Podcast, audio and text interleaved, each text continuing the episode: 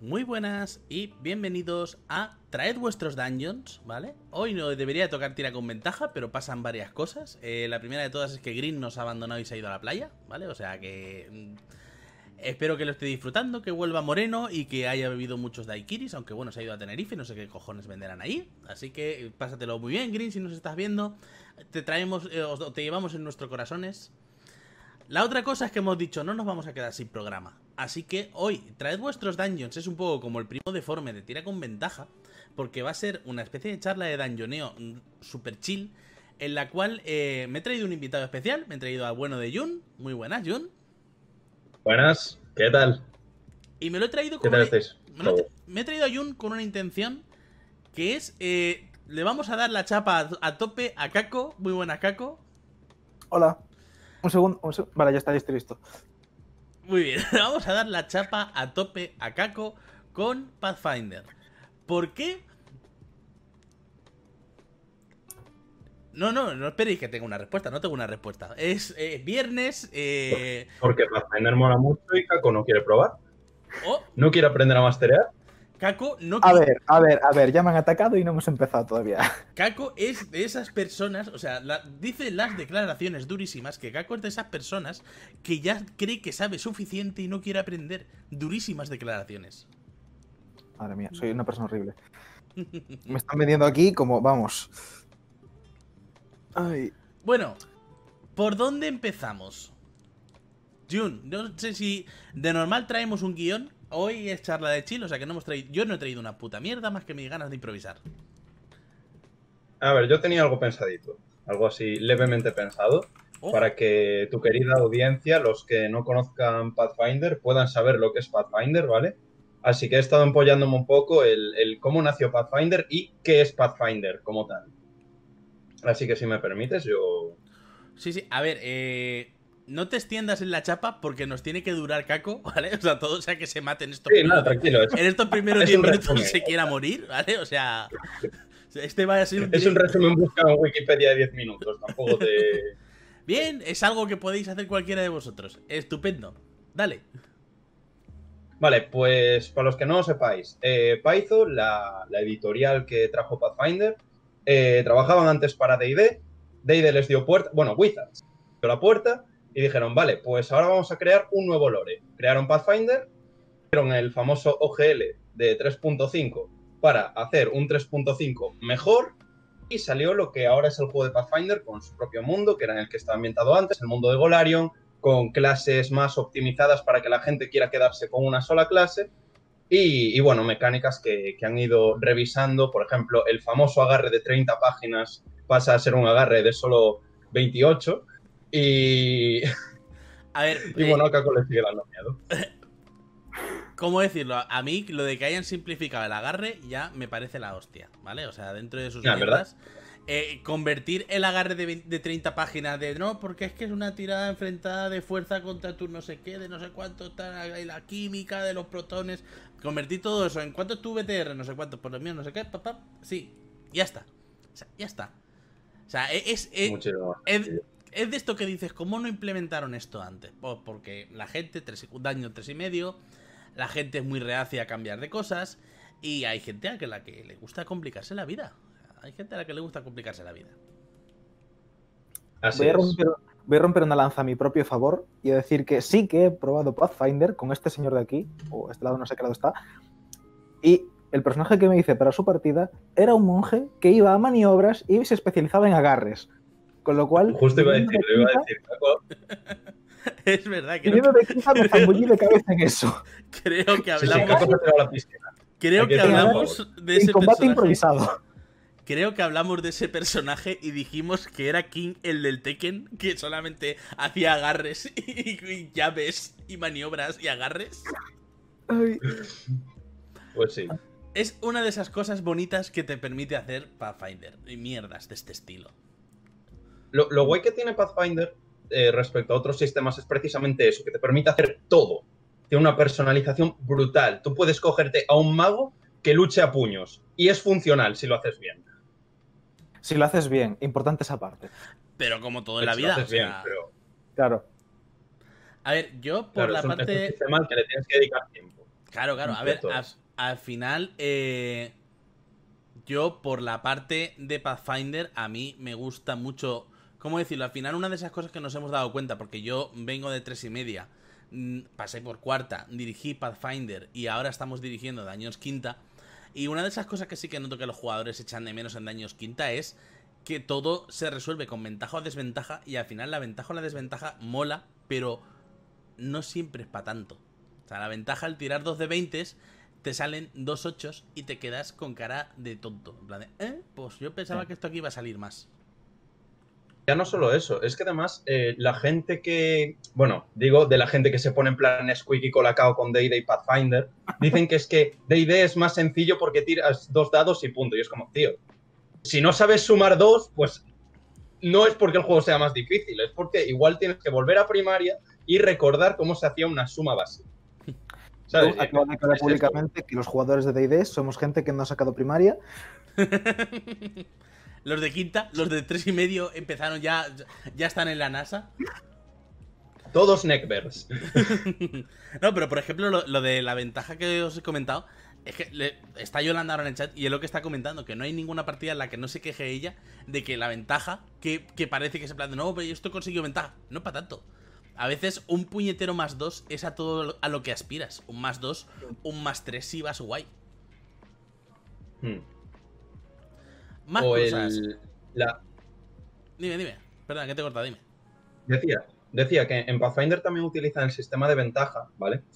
Pero no lo usan tanto, lo usan en cosas muy, muy concretas. Por ejemplo, yo qué sé, eh, las dotes estas que te suben las salvaciones, eh, tiene como una digievolución esas dotes, que es, eh, eh, tú puedes tirar un resultado y si no estás a gusto con él, tiras otro. ¿Qué pasa? Te vas a quedar con la segunda tirada. Esa es su ventaja, entre comillas. No es una ventaja real, porque no te vas a quedar con el más alto, pero sí que tienes esa posibilidad del he visto el primer resultado, puedo elegir si hacer un segundo. Sí, es, es una Y ventaja. dos. Es una ventaja un poco cochina, pero es una ventaja. Claro, Es funcional. al final, lo está diciendo en el chat también, los que lleguen a séptima ya habrán conciliado la teoría de la, la teoría de la relatividad y la de las cuerdas. Sí. Claro, sí. yo no sé si esto va hacia hacer mm, sistemas más sencillos o sistemas más complicados. Más que nada porque al final, mm, si haces un sistema sencillo, la gente juega más. Es así, es así. Y si haces un sistema que se explique en 10 minutos y te lo explique mm, Matthew Mercer o Bertino Borne, es más fácil. Es más fácil jugarlo. Pues sí, sobre todo si te lo explica Bertín Osborne, porque si él ha podido entenderlo es que va a ser sencillito. Efectivamente. Caco, tú en el momento en el que quieras mm, rebatirnos... Seguid, seguid, si yo también tengo aporte.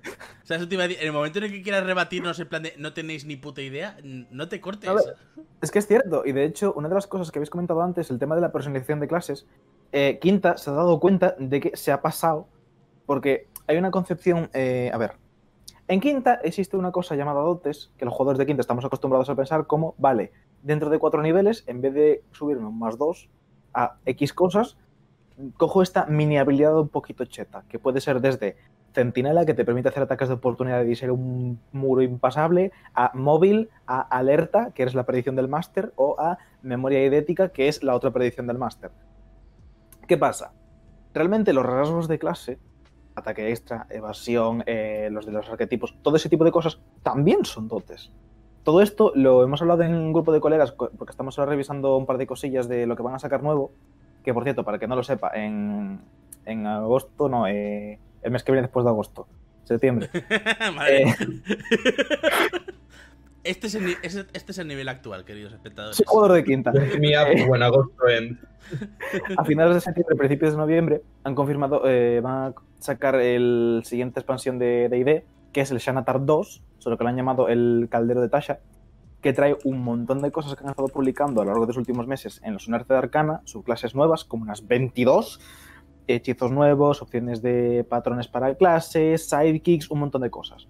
Una de las cosas que van a traer es un Unarte de Arcana que tiene mucha polémica porque o lo amas o lo, amas o lo odias, y es el de eh, variantes de clase.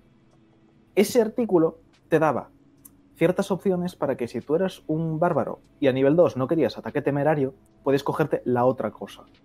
Si tú eras un ranger y no te apetecía cogerte el terreno predilecto, podías cogerte guerrero druídico y tienes cantrips de druida.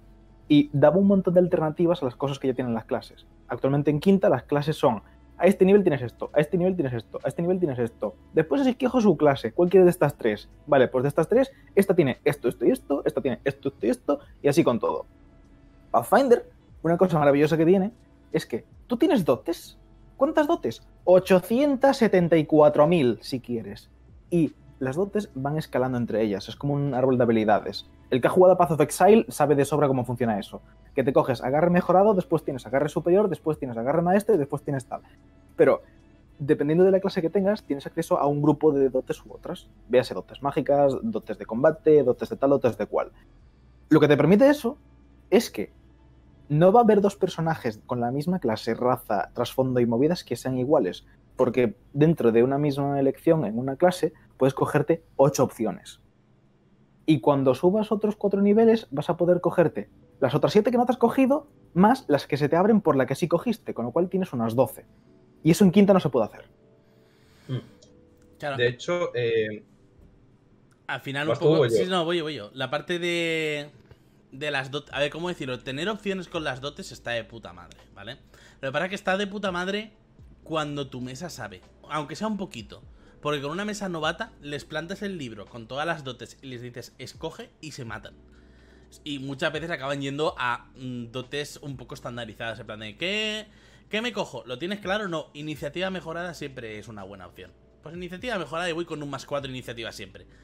Claro, al final las dotes de Dungeons Quinta las han hecho para mi gusto más poderosas, porque tienen también que preocuparse de, de, que si llegas a cierto nivel y no te quieres coger los dos más unos, que los dos más unos es lo que muchas veces te salva la vida, porque te cambia el modificador, te cambia la vida, te cambia lo que sea, ya tienes que dar un caramelo igual de gustoso para cambiarlo por los dos más unos. Pero en Pathfinder sí que tenías un cojón y medio de dotes, pero muchas veces el exceso de opciones te, llevaba a dos caminos. O a rayarte, en plan de madre mía, aquí con toda esta lista, ¿qué cojones hago? O al agradable camino del munchkineo extremo overpower 9000.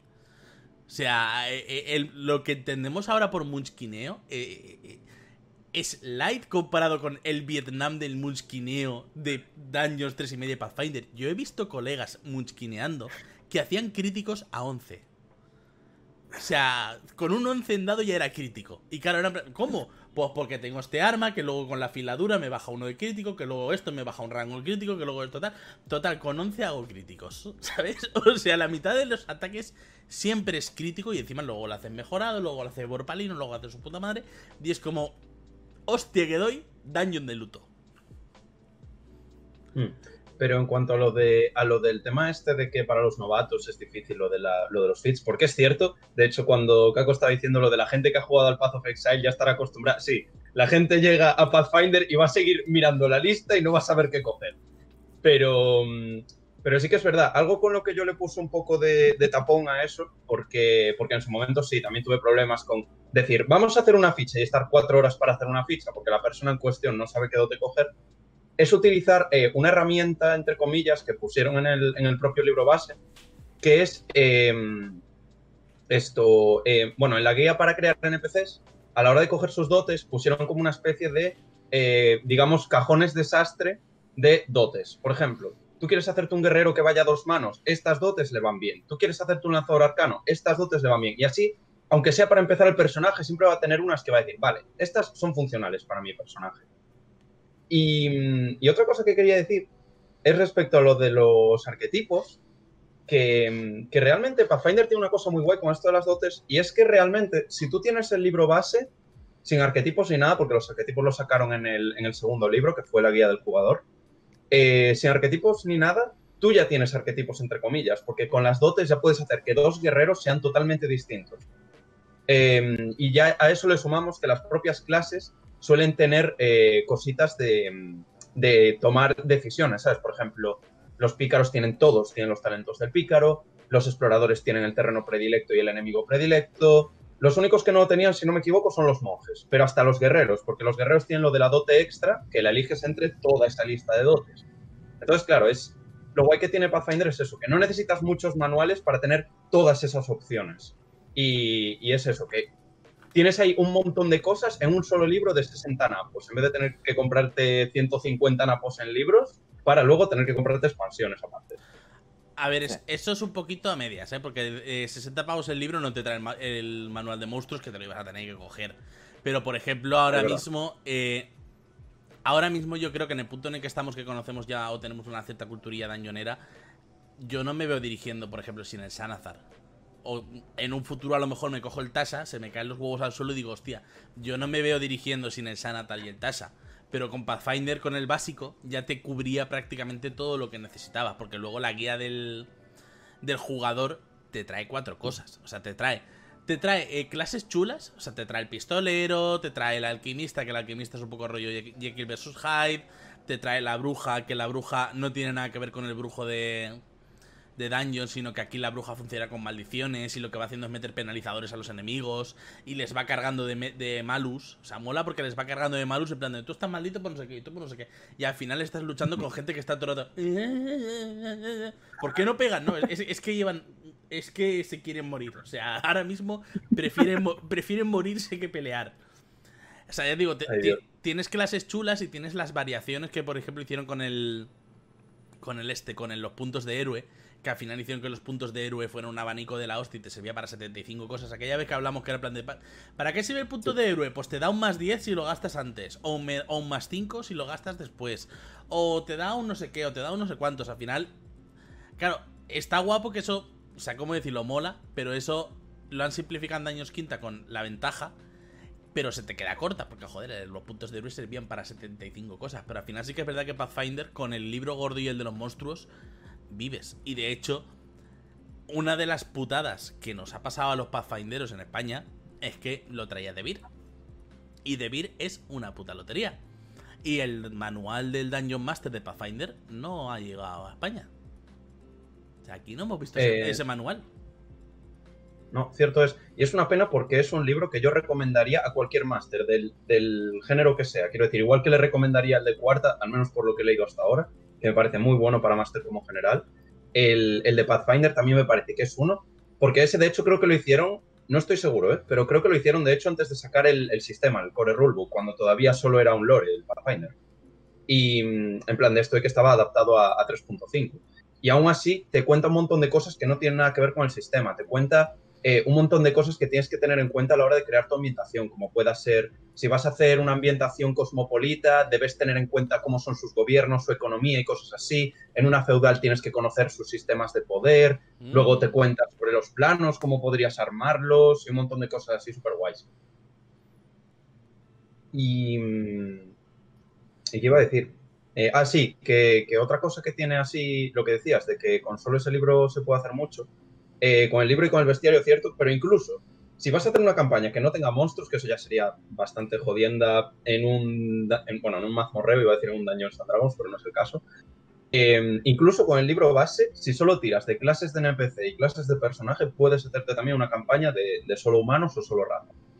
Y, y esto, que, que también te trae un montonazo de cosas, porque una cosa que dije en uno de mis últimos vídeos había sido que que del libro, como jugador, tú te tenías que leer poco más de 100 páginas. Y es cierto, porque la mitad del libro son conjuros. No hace falta una guía del jugador para conjuros. La mitad del libro son conjuros. Entonces ya tienes ahí un montonazo de cosas. No necesitas ni guía de Sanazar para D&D, ni, ni el manual de, del jugador que hay en Pathfinder que te trae más conjuros. No te hacen falta porque los que tienes en el libro base ya te cubren ahí medio libro. O sea que ya es un gran tocho, la verdad. A ver, pero es que ahora mismo no necesitas el Sanazar pero se vive muy bien con él. O sea, el Sanazar te lo fumas súper a gusto. Ya cambiando un poco de tercio. No Caco, lo dicho, tú cortanos en cualquier momento, por si quieres. Estoy esperando. Estás esperando tu momento. A ver, eh, el combate. Yo sigo prefiriendo, y de hecho mi mesa sigue prefiriendo las reglas de flanqueo de Pathfinder. Estoy calentando a Caco a ver si salta.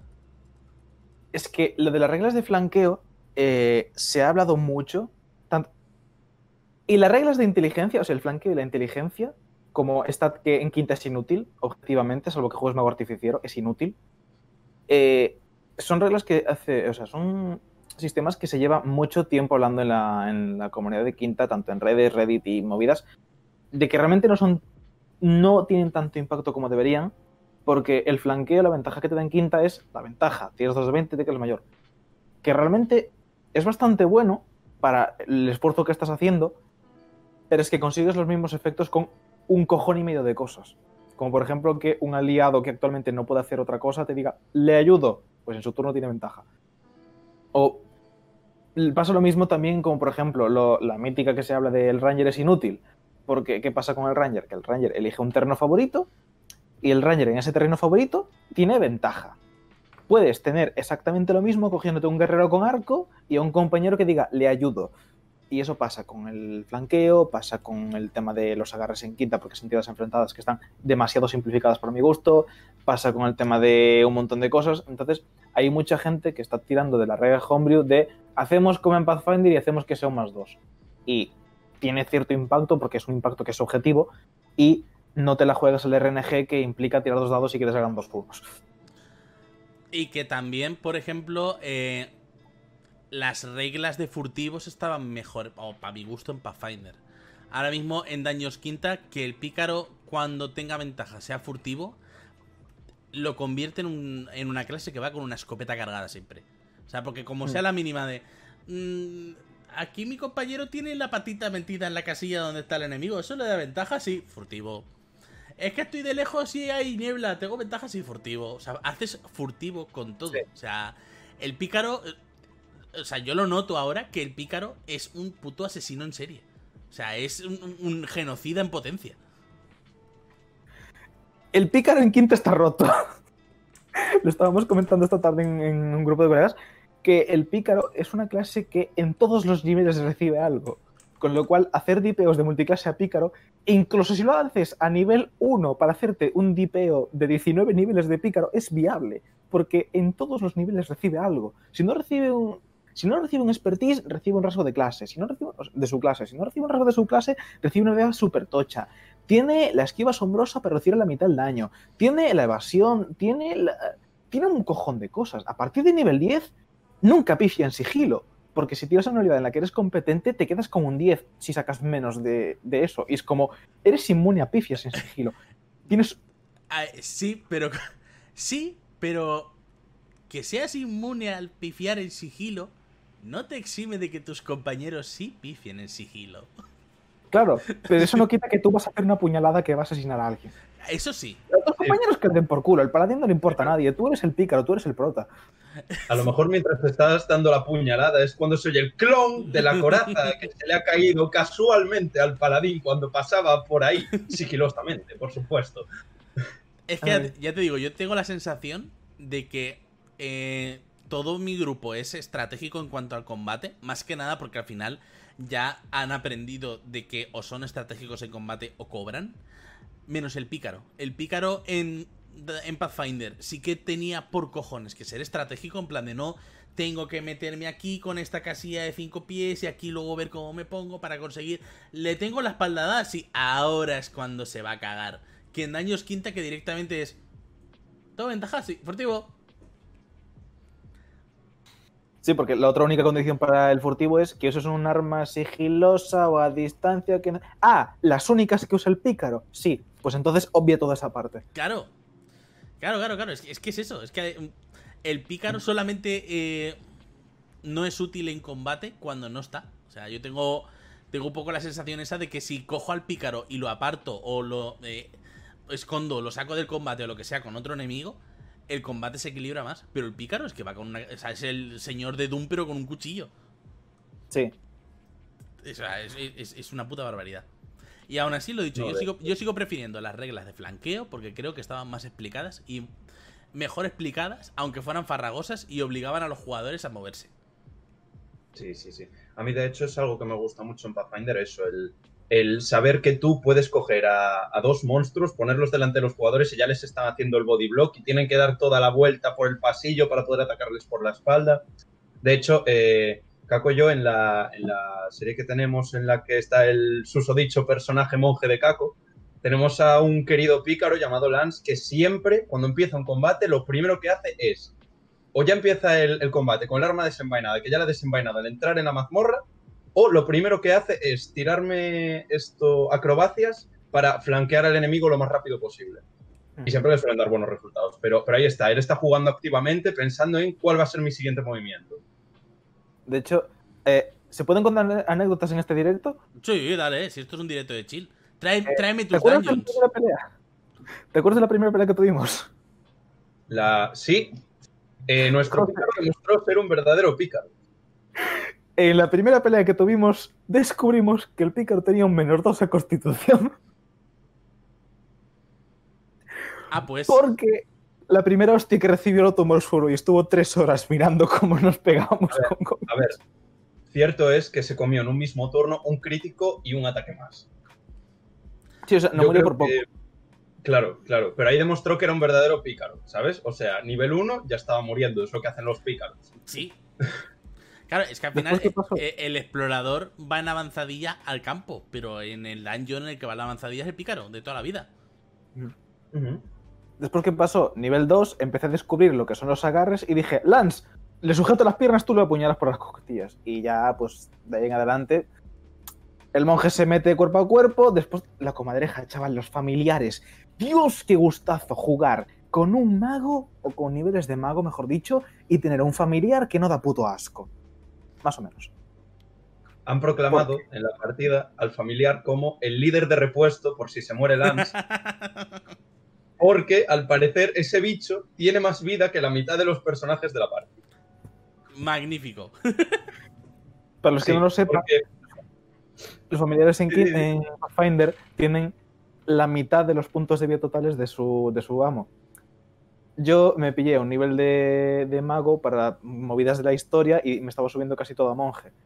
Y estaba teniendo unas tiradas de vida abrumadoras. Entonces, ¿qué pasa? Que llegó un punto donde nos pusimos a comparar stats y es como, Lance, que mi comadreja tiene el doble de puntos de vida que tú. Bueno, pues eh, de ahora en adelante que sepáis que si me pasa algo, eh, Mick se queda como líder del escuadrón. Si yo no estoy, manda, manda la comadreja. Tal cual. Y, y ojo, porque eh, Lance ha estado cerca de morir un montonazo de veces, pero hay que destacar que al igual que el monje que estamos usando, el pícaro que tenemos en la partida eh, lo estamos jugando con, con el, con el Manual Unchained, que es como el parche que pusieron a Pathfinder para buffar clases que estaban por debajo o equilibrar clases que eran muchísimo rollo de masterear. Véase el invocador, que jamás ha usado nadie en una partida mía, pero ojalá porque me parece súper interesante Mm. y metieron esto, en plan, eh, que el monje ahora, eh, al contrario que en el base, puede tener elecciones, ¿sabes? En plan, tiene los poderes de aquí que los elige él en vez de ganarlos por nivel. Y el pícaro ahora tiene la cosa esta que, que tienen de hecho en quinta, que es esto de que puede aplicar eh, eh, su destreza al daño. Y si no llegase por eso, yo creo que Lance hubiera muerto en el episodio 2 perfectamente. Hoy sí. Es que además tengo la sensación, para romper un poco esto, que, que en Pathfinder se moría más fácil. Sí, De hecho, o- yo sigo sorprendido de que llegásemos a jugar 13 sesiones sin clérigo. O sea, o eso, o de que en Dungeons Quinta se muere difícil. Que eso sí que me lo han trasladado mucho mis jugadores. En plan de no, es que en este juego es más difícil matarlos porque no existen Sí. los negativos y tienes que fallar tres tiradas de salvación. Y como Sí. que es más complicado morirse. Pero en Pathfinder, yo tengo la sensación de que en Pathfinder, de una hostia maldada, te ibas al. a- o sea, no te ibas al suelo, te ibas al hoyo, directamente. Nos pasó. Siendo justos e intentando no ser anacrónico, realmente yo diría que es que efectivamente en Dungeons se muere más difícil, o sea, se muere más fácil, porque 3.5 diría que era incluso más duro que Pathfinder. Y yo lo que creo es que realmente lo que tiene es que eh, tenía una escalabilidad mucho más grande. Porque a ti a nivel 1 te escupe un kobold y estás muerto. Pero a nivel 5 ya puedes defenderte muy fuerte de un montón de cosas que estén por encima del tu nivel. E incluso a nivel 10 creo que ya podrías enfrentarte a un enemigo que esté dos o tres niveles por encima de tú sin ningún problema. Por encima de tú. no, pero, Pero es que además eh, caías a cero y ya tenía que venir un señor, reanimarte para que no te quedaras a cero, mm, darte... O Mm. sea, aquí directamente es... Estoy en el... O sea, es... eh, la del médico de Call of Duty. Estoy con la vida en rojo. O sea, so- todo lo veo rojo. Espera, compañero. Se acerca con el botiquín, te enseña un poco el botiquín, te enseña un poco... Vamos a pegar tiros. Mientras que Pathfinder sí que era en plan de... Hostia, que están negativos. Me cago en Dios. O sea, eh, eh, que uno se cayera negativos era un poco en plan de, vale, vamos a dejar lo que estamos haciendo y que alguien vaya a curarlo y que alguien vaya a defender al que cura y el resto arrimaros con el culo prieto por si acaso. Igual. Claro, porque es que en, en Pathfinder se reducía las posibilidades de sobrevivir a eh, tres opciones, voy a decir cuatro, pero son tres realmente, que son eh, la uno, que consigas estabilizarte tú de pura potra porque hacías una tirada de constitución, que no de fortaleza, de constitución, contra eh, dificultad 10 más la vida que tuvieras en negativo. O sea que si estabas a menos 10 de vida, a menos eh, eh, prácticamente imposible que sobrevivas. La otra era que alguien te hiciera una tirada de curar, que también era bastante difícil para, para reanimar a alguien. Creo que tenías que tener dificultad 15 o 20, no estoy seguro. Sí, con primeros ¿Y la auxilios, otra? creo que era y tal. Sí, y la otra, la suerte de que tengas eh, un clérigo en el grupo que tienen el cantrip este de te toco, estás curado, tranquilo, no vas a morir hoy. O que te curen en general. Y luego la, la 0.5, digamos, que no llegue, que no esté un enemigo cualquiera a tu lado, en ese, le llegue el turno y pueda hacer la jugada de tengo el turno entero, voy a gastar mi acción entera en hacer un golpe de gracia. Porque el golpe de gracia es probablemente lo más letal que existe en Pathfinder. El golpe, Es una regla ver, uso. es, eh, ¿cómo decirlo? Es una regla opcional, pero es un poco la regla que marca la diferencia entre ser una buena persona y ser una mala persona, ¿vale? Porque ti- ¿cómo decirlo? Espera, espera, espera, espera. ¿Cómo que es opcional? Yo la uso a medias. La uso a decirlo. Porque la regla en sí lo que dice es em, que si tú haces un golpe de gracia, eh, gastas el turno entero en hacer el golpe de gracia y te expones a un ataque de oportunidad, bueno, a todos los que te vengan. Eh, y a cambio lo que haces es un crítico directo al cual le puedes sumar em, el, el furtivo en caso de que seas pícaro, eh, y si la criatura sobrevive, tiene que hacer una tirada de constitución de, creo que era dificultad, la vida que te hayan quitado o morir. Yo eso último no lo utilizo, porque lo de la tirada de constitución me parece un poco subnormal. Sí. Si tú le, le clavas a alguien una espada y de casualidad sobrevive, pues ha tenido suerte. Porque con un crítico ya es bastante difícil que sobreviva alguien, Es, ¿sabes? es la instakill del Assassin's Creed. La típica de. ¿Se va a morir? Sí, pues mátalo. No le des la chance de, de que sobreviva, porque sí, que lo- con un crítico puedes sobrevivir, pero. mm, me parece jugar con los sentimientos de la gente. Y ya digo que el golpe de gracia es un poco lo que marca la diferencia entre las buenas personas y las malas personas. Porque yo he visto. Por eso yo- Yo, yo- límite. yo he visto masters hacer que los monstruos hicieran golpes de gracia. Que era un poco en plan de, pero tío, golpes de gracia. Los bichos de la naturaleza hacen golpes de gracia. Yo he de decir Esta que en esa campaña quienes hacían los golpes de gracia éramos nosotros. Porque teníamos a dos personas agarrando un pavo de piernas y brazos y después el pícaro, a ver, ¿dónde te apuñalo? Claro, pero me refiero, yo entiendo que lo hagan los personajes porque al final puede quedar incluso roleable. Lo típico de rematar a los heridos. Pero es que esa misma regla también la puede usar el máster. Y un máster que eh, se haya levantado de mal café y quiera ser un hijo de puta, pues, hostia, que se ha caído al suelo. Sí, tacatá. O sea, es, Ojo, es- una muerte súper ruin. Yo esto lo utilizo como máster, pero con consenso. Quiero decir, si os estáis enfrentando a una manada de lobos, obviamente, si a uno ya lo han inutilizado, van a ir a por el siguiente, no lo van a reventar ahí mismo. Claro. Ahora, si es un NPC que es el villano de la campaña, que ha cogido a uno y lo ha tirado, le va a clavar la espada en el cuello. No hay Cla- otra. Claro, pero ahí, ahí ya estás metiendo drama, que es de lo que va todo esto. O sea, Claro, claro, claro. que un lobo te haga un golpe de gracia eh, no es drama, es que has programado mal en Neverwinter Nights y los lobos atacan a todo.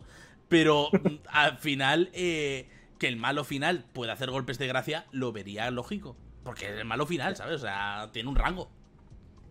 Claro, yo eso, lo- a ver, lo, lo aplico a todos los monstruos, pero solo si hace falta. Quiero Claro, decir. claro, claro. Si me dices un lobo terrible, que son súper sanguinarios, vale. Un lobo normal, que sea de una manada, no va a hacer eso. Pero es eso, luego intento hacerlo con un poco de. a ojo de buen cubero barra máster. Bueno, ¿con qué seguimos? Porque yo tengo dos cosas. Yo tengo por ahí dos temas. Yo tengo por ahí dos movidas. Como dicen en Anti-Hype, yo tengo dos movidas ahí pendientes. Mira adelante. Pues yo casi que os decía la progresión de habilidades, por ejemplo.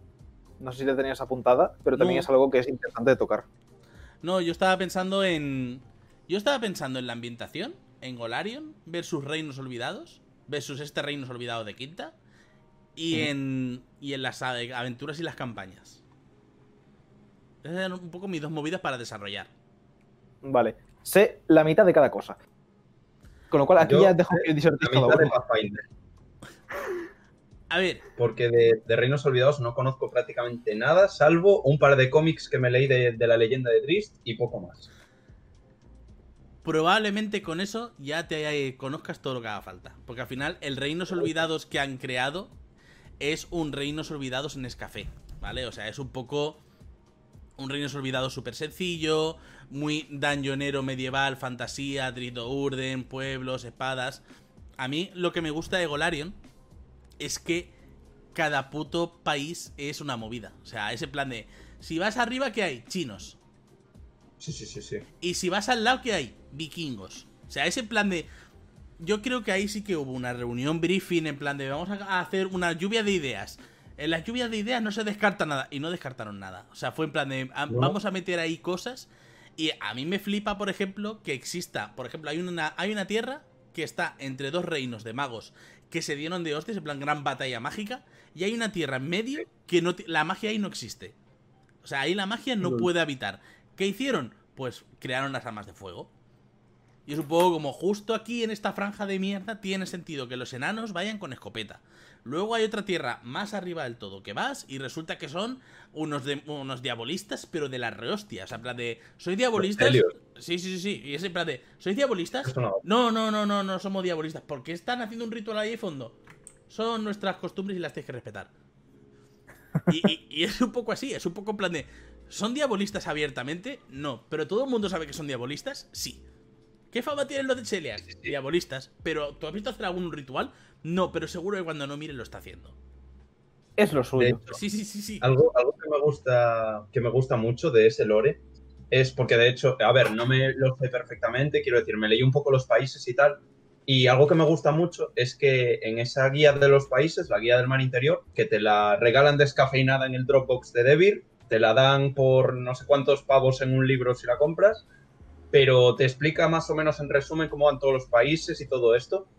Y me mola muchísimo una cosa, y es que em, a la hora de crear esos países no solo tienen en cuenta el, vale, en este país es así, en este país es así, ¿sabes? Como el ejemplo que me decías de los dos países, eran Geb y no me acuerdo cuál era el otro, Gavin de y los dos Nex. magos que ellos tienen, ese era. Y, y no solo eso, sino que tienen en cuenta el cómo se formaron esos países, que algunos existen porque son puras rutas de comercio, que unos existen porque se, se dividieron en guerras. De hecho, hay uno que me gusta muchísimo, que no me acuerdo ahora cómo se llama, que si mal no recuerdo, su, su escudo de armas era un halcón, que era un país que básicamente fue como que creo que era que se habían independizado de los chelios precisamente y que, mm, y que habían creado una especie de orden de caballeros, creo que eran los caballeros águila o algo así, que luchaban por la libertad de otros países. Y me parecía un sitio brutal. Y, mm, y esto, y que, y que mola un montón que tengan esos trasfondos ya pensados y que te los expliquen como parte del concepto del país. Por ejemplo, Cheliax te explican esto, el cómo eh, los emperadores de Cheliax llegaron a donde están porque hicieron un pacto con demonios. Y es por eso que ahora está lleno eso de eh, gente que hace pactos con demonios. Allí las, los- las religiones basadas en demonios están aceptadas. De hecho, tienen una, una orden, una guardia total de, caballeros demoníacos y, me parecen unas cosas que son una puta pasada. No sé cómo serán en Neverwinter, pero es que, o sea, bueno, perdón, en Neverwinter, en, los Realms, pero, pero en serio, o sea, a mí el, escenario de campaña de Golarion me pareció súper interesante de principio a fin. Incluso su propio origen, con todo el tema este de Absalom y del héroe que tenía que aparecer, pero la profecía no- nunca se cumplió. Y que, bueno, de hecho es otra cosa que tiene que ver con Cheliax. Es que es como el país más interesante de todo Golarion. Y, y esto, me parece que está como súper bien montado y que efectivamente, como dices, se han parado, se lo han pensado y han estado ahí discutiendo ideas y las han metido. Yo, a ver, yo me refería más bien a que creo que no han metido filtro ninguno, ¿eh? O sea, es un poco en plan de.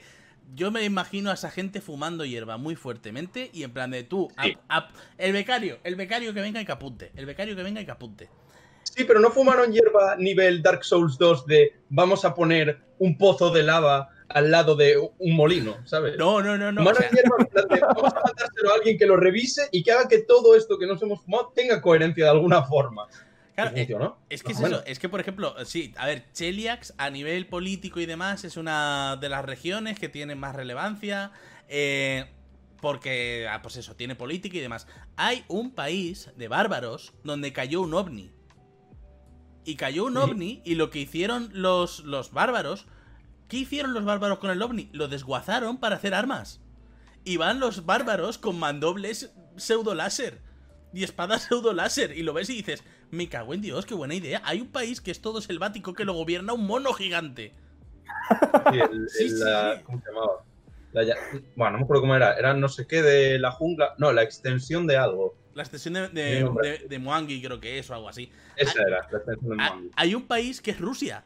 O sea, eh, eh, ¿cómo decirlo? Hay un país que es la Rusia de Stalingrado. En plan, de, aquí está todo helado, aquí no hay más que nieve y cabras. Y las La brujas- tierra de los. Exacto, y las brujas, y ahí está Baba Yaga, y ahí las brujas de los hielo gobiernan esta región, y, muy, y dependiendo de dónde te metas, está no sé cuántos, y es muy jodido. Y luego hay otra región que es Rusia, pero la Rusia soviética. O sea, en plan de, no, no, aquí están los rusos. Hay dos tierras que son rusos y están enfrentadas. Y es en plan de, ¿cómo se llama? Svetlana. Y aquí está el Tovarich. Y es eso, los PNJs tienen nombre ruso y costumbres rusas. Y hay o sea, y están así que hay zares. O sea, los reyes ahí son como una especie de zares. Zares del diamante de sangre, creo que se llama, o algo así, que lo veis y está todo guapo. Y es que ya te digo, tienes un país que es la Francia revolucionaria. O sea, es un poco en plan de todo lo que se les podía haber ocurrido meter, lo han metido. Y tú al final vas a Reinos Olvidados y Reinos Olvidados es un poco eh, jugar con los wallpapers que te puedes descargar de la página de Wizards. En plan de, oh, qué escena más chula. Pues venga, vamos a, meterlo. Que esto en Reinos Olvidados queda bien. Y Golarion es eh, atajo de taraos haciendo la mitad. Hay un país, hay un país que lo gobierna, un dragón dorado, que lo ha hecho un poco Bioshock. O sea, es un poco en plan de no. En mi país solamente viene la gente que sean notables física o de inteligencia porque quiero fundar aquí una especie de ciudad, una ciudad-estado que voy a gobernar yo, pero quiero que la gente que esté aquí sea gente notable. Y es Bioshock con un dragón. Eso no Sí, te lo da Reinos Olvidados. También- De hecho, lo que le pasa, al menos voy a hablar en de quinta, que es lo que yo controlo, 3.5 y cuarta sí que tuvieron mucha más presencia en Reinos Olvidados, pero en quinta se nota mucho que intentaron enfocarse más hacia un, vale, nosotros tenemos nuestra ambientación, que es Reinos Olvidados, Dragonlance, no sé qué, no sé qué, no sé cuánto, Everron, todas estas, pero en los manuales, no vamos, en los de al menos el triunvirato básico, que son monstruos, players y master, no te vamos a hablar de ellas, te vamos a decir que existen, te vamos a decir que tienen estos panteones por si te interesan, pero no te vamos a vincular en ninguna parte. Si quieres inventarte tu mundo, aquí tienes tus cosas. Y después te vas al material, que son las aventuras publicadas o la guía de Costa Espada, y ves que Reinos Olvidados es Costa Espada. Solo Costa Espada. Solo estas siete ciudades de esta línea de costa de este continente. ¿Y qué más allá? Cuando saquemos la expansión te lo cuento. Y ya se ha visto que Costa Espada es de los libros publicados en Quinta el que menos gusta a la gente porque es muy caro para una mierda de contenido, porque trae muy poquito contenido, te trae dos o tres subclases que tampoco son tan interesantes y te trae las facciones, te trae un poco de detalles, pero no te cuenta gran cosa. No es Everron, por ejemplo, no es Ravnica. Que Ravnica sí, es coger lo de la Magic y te trae un cojón de cosas, pero lo comparas con Everron, por ejemplo, con Dark Sun, que te tienen que explicar todas las facciones, todos estos. El libro de Critical Role, el libro de Wildmount. Tal'Dorei. como No, eh, es que está Tal'Dorei, que lo publicaron ellos por su cuenta, y después el de Wildmount, que es el actual. El libro de Wildmount mola un montón porque es Matthew Mercer contándote, yo he hecho este continente que se llama así, que está en mi mundo, que se llama Exandria, pero si lo quieres llevar a D&D, aquí está. Oh, los señores de Wizard han dicho que sí, pues está. Wildmount existe en Reinos Olvidados, pero es un continente que está en otra punta del mundo o que está en un planeta, o depende de lo que a ti mejor te convenga.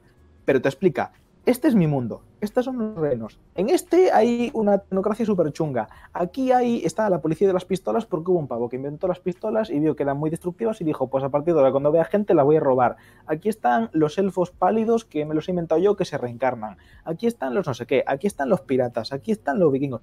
Y es un poco lo de, joder, ha tenido que venir a un señor que ha cogido vuestro libro para inventarse sus cosas a deciros cómo se tiene que hacer un manual de inventación. Porque al menos en quinta es eso. Te venden lo de monta tu propia inventación. Te dan, la- te dan las herramientas, te dan facilidades y te dan tablitas y te dan pautas. Pero si tú no quieres hacer ese trabajo y si no eres un máster que quiera inventarse su propio mundo en el que tenga que, eh, a lo largo de tu historia como máster de ID, ambientar 12 campañas, tienes que ir a buscarte las, eh, los resources, los, los- los- los materiales y las fuentes a libros de otras ediciones, o libros que están desactualizados, o a la guía de Costa Espada y llorar, o leerte los módulos enteros. que ahí ya es un poco, depende de las ganas que tengas de hacer deberes y de recopilar info. Personalmente, Reinos Olvidados no me gusta porque tengo mi propio mapa y que le den por culo. Ahora yo no me voy a meter ahí. Claro, a mí tiene- Reinos Olvidados a estas alturas no me disgusta porque es la ambientación estándar y al final sobre lo estándar todo el mundo está más cómodo, tienes que explicar menos cosas, puedes coger a mm, cuatro personas que no han jugado nunca, sentarles y jugar a Daños and Dragons y no les tienes que explicar porque les dices que es fantasía Daños and Dragons, rollo El Señor de los Anillos y ya con eso lo has explicado todo. Pero al final Pathfinder lo que me molaba era que cada mundo era muy distinto y cada senda de aventuras era muy distinta de la otra y podías coger una senda de aventuras que fuera muy rollo piratas. En plan de, no, no, esta senda de aventuras de qué palo es. Piratas del Caribe. Pues Piratas del Caribe con Pathfinder. Mm, gestión los Sims, eh, Sim City con Pathfinder. Eh, ju- jugar contra diabolistas en Pathfinder. Cosas así. Tenemos un, un banner saga en Pathfinder, de hecho, que hicieron un videojuego sobre él, ¿Cuál? el de eh, Kingmaker. Ah, que Kingmaker. fue, la, fue, si no me equivoco, la primera campaña oficial que se sacó de Pathfinder. De, de Pathfinder como juego, quiero decir, porque Sí. antes estaba la que jugamos nosotros, la de la hoja de los señores de las runas, Como pero video- esa era de, de antes, de cuando 3.5. Sí, como videojuego sí. Eh, y el videojuego está bastante bien, por lo que tengo entendido.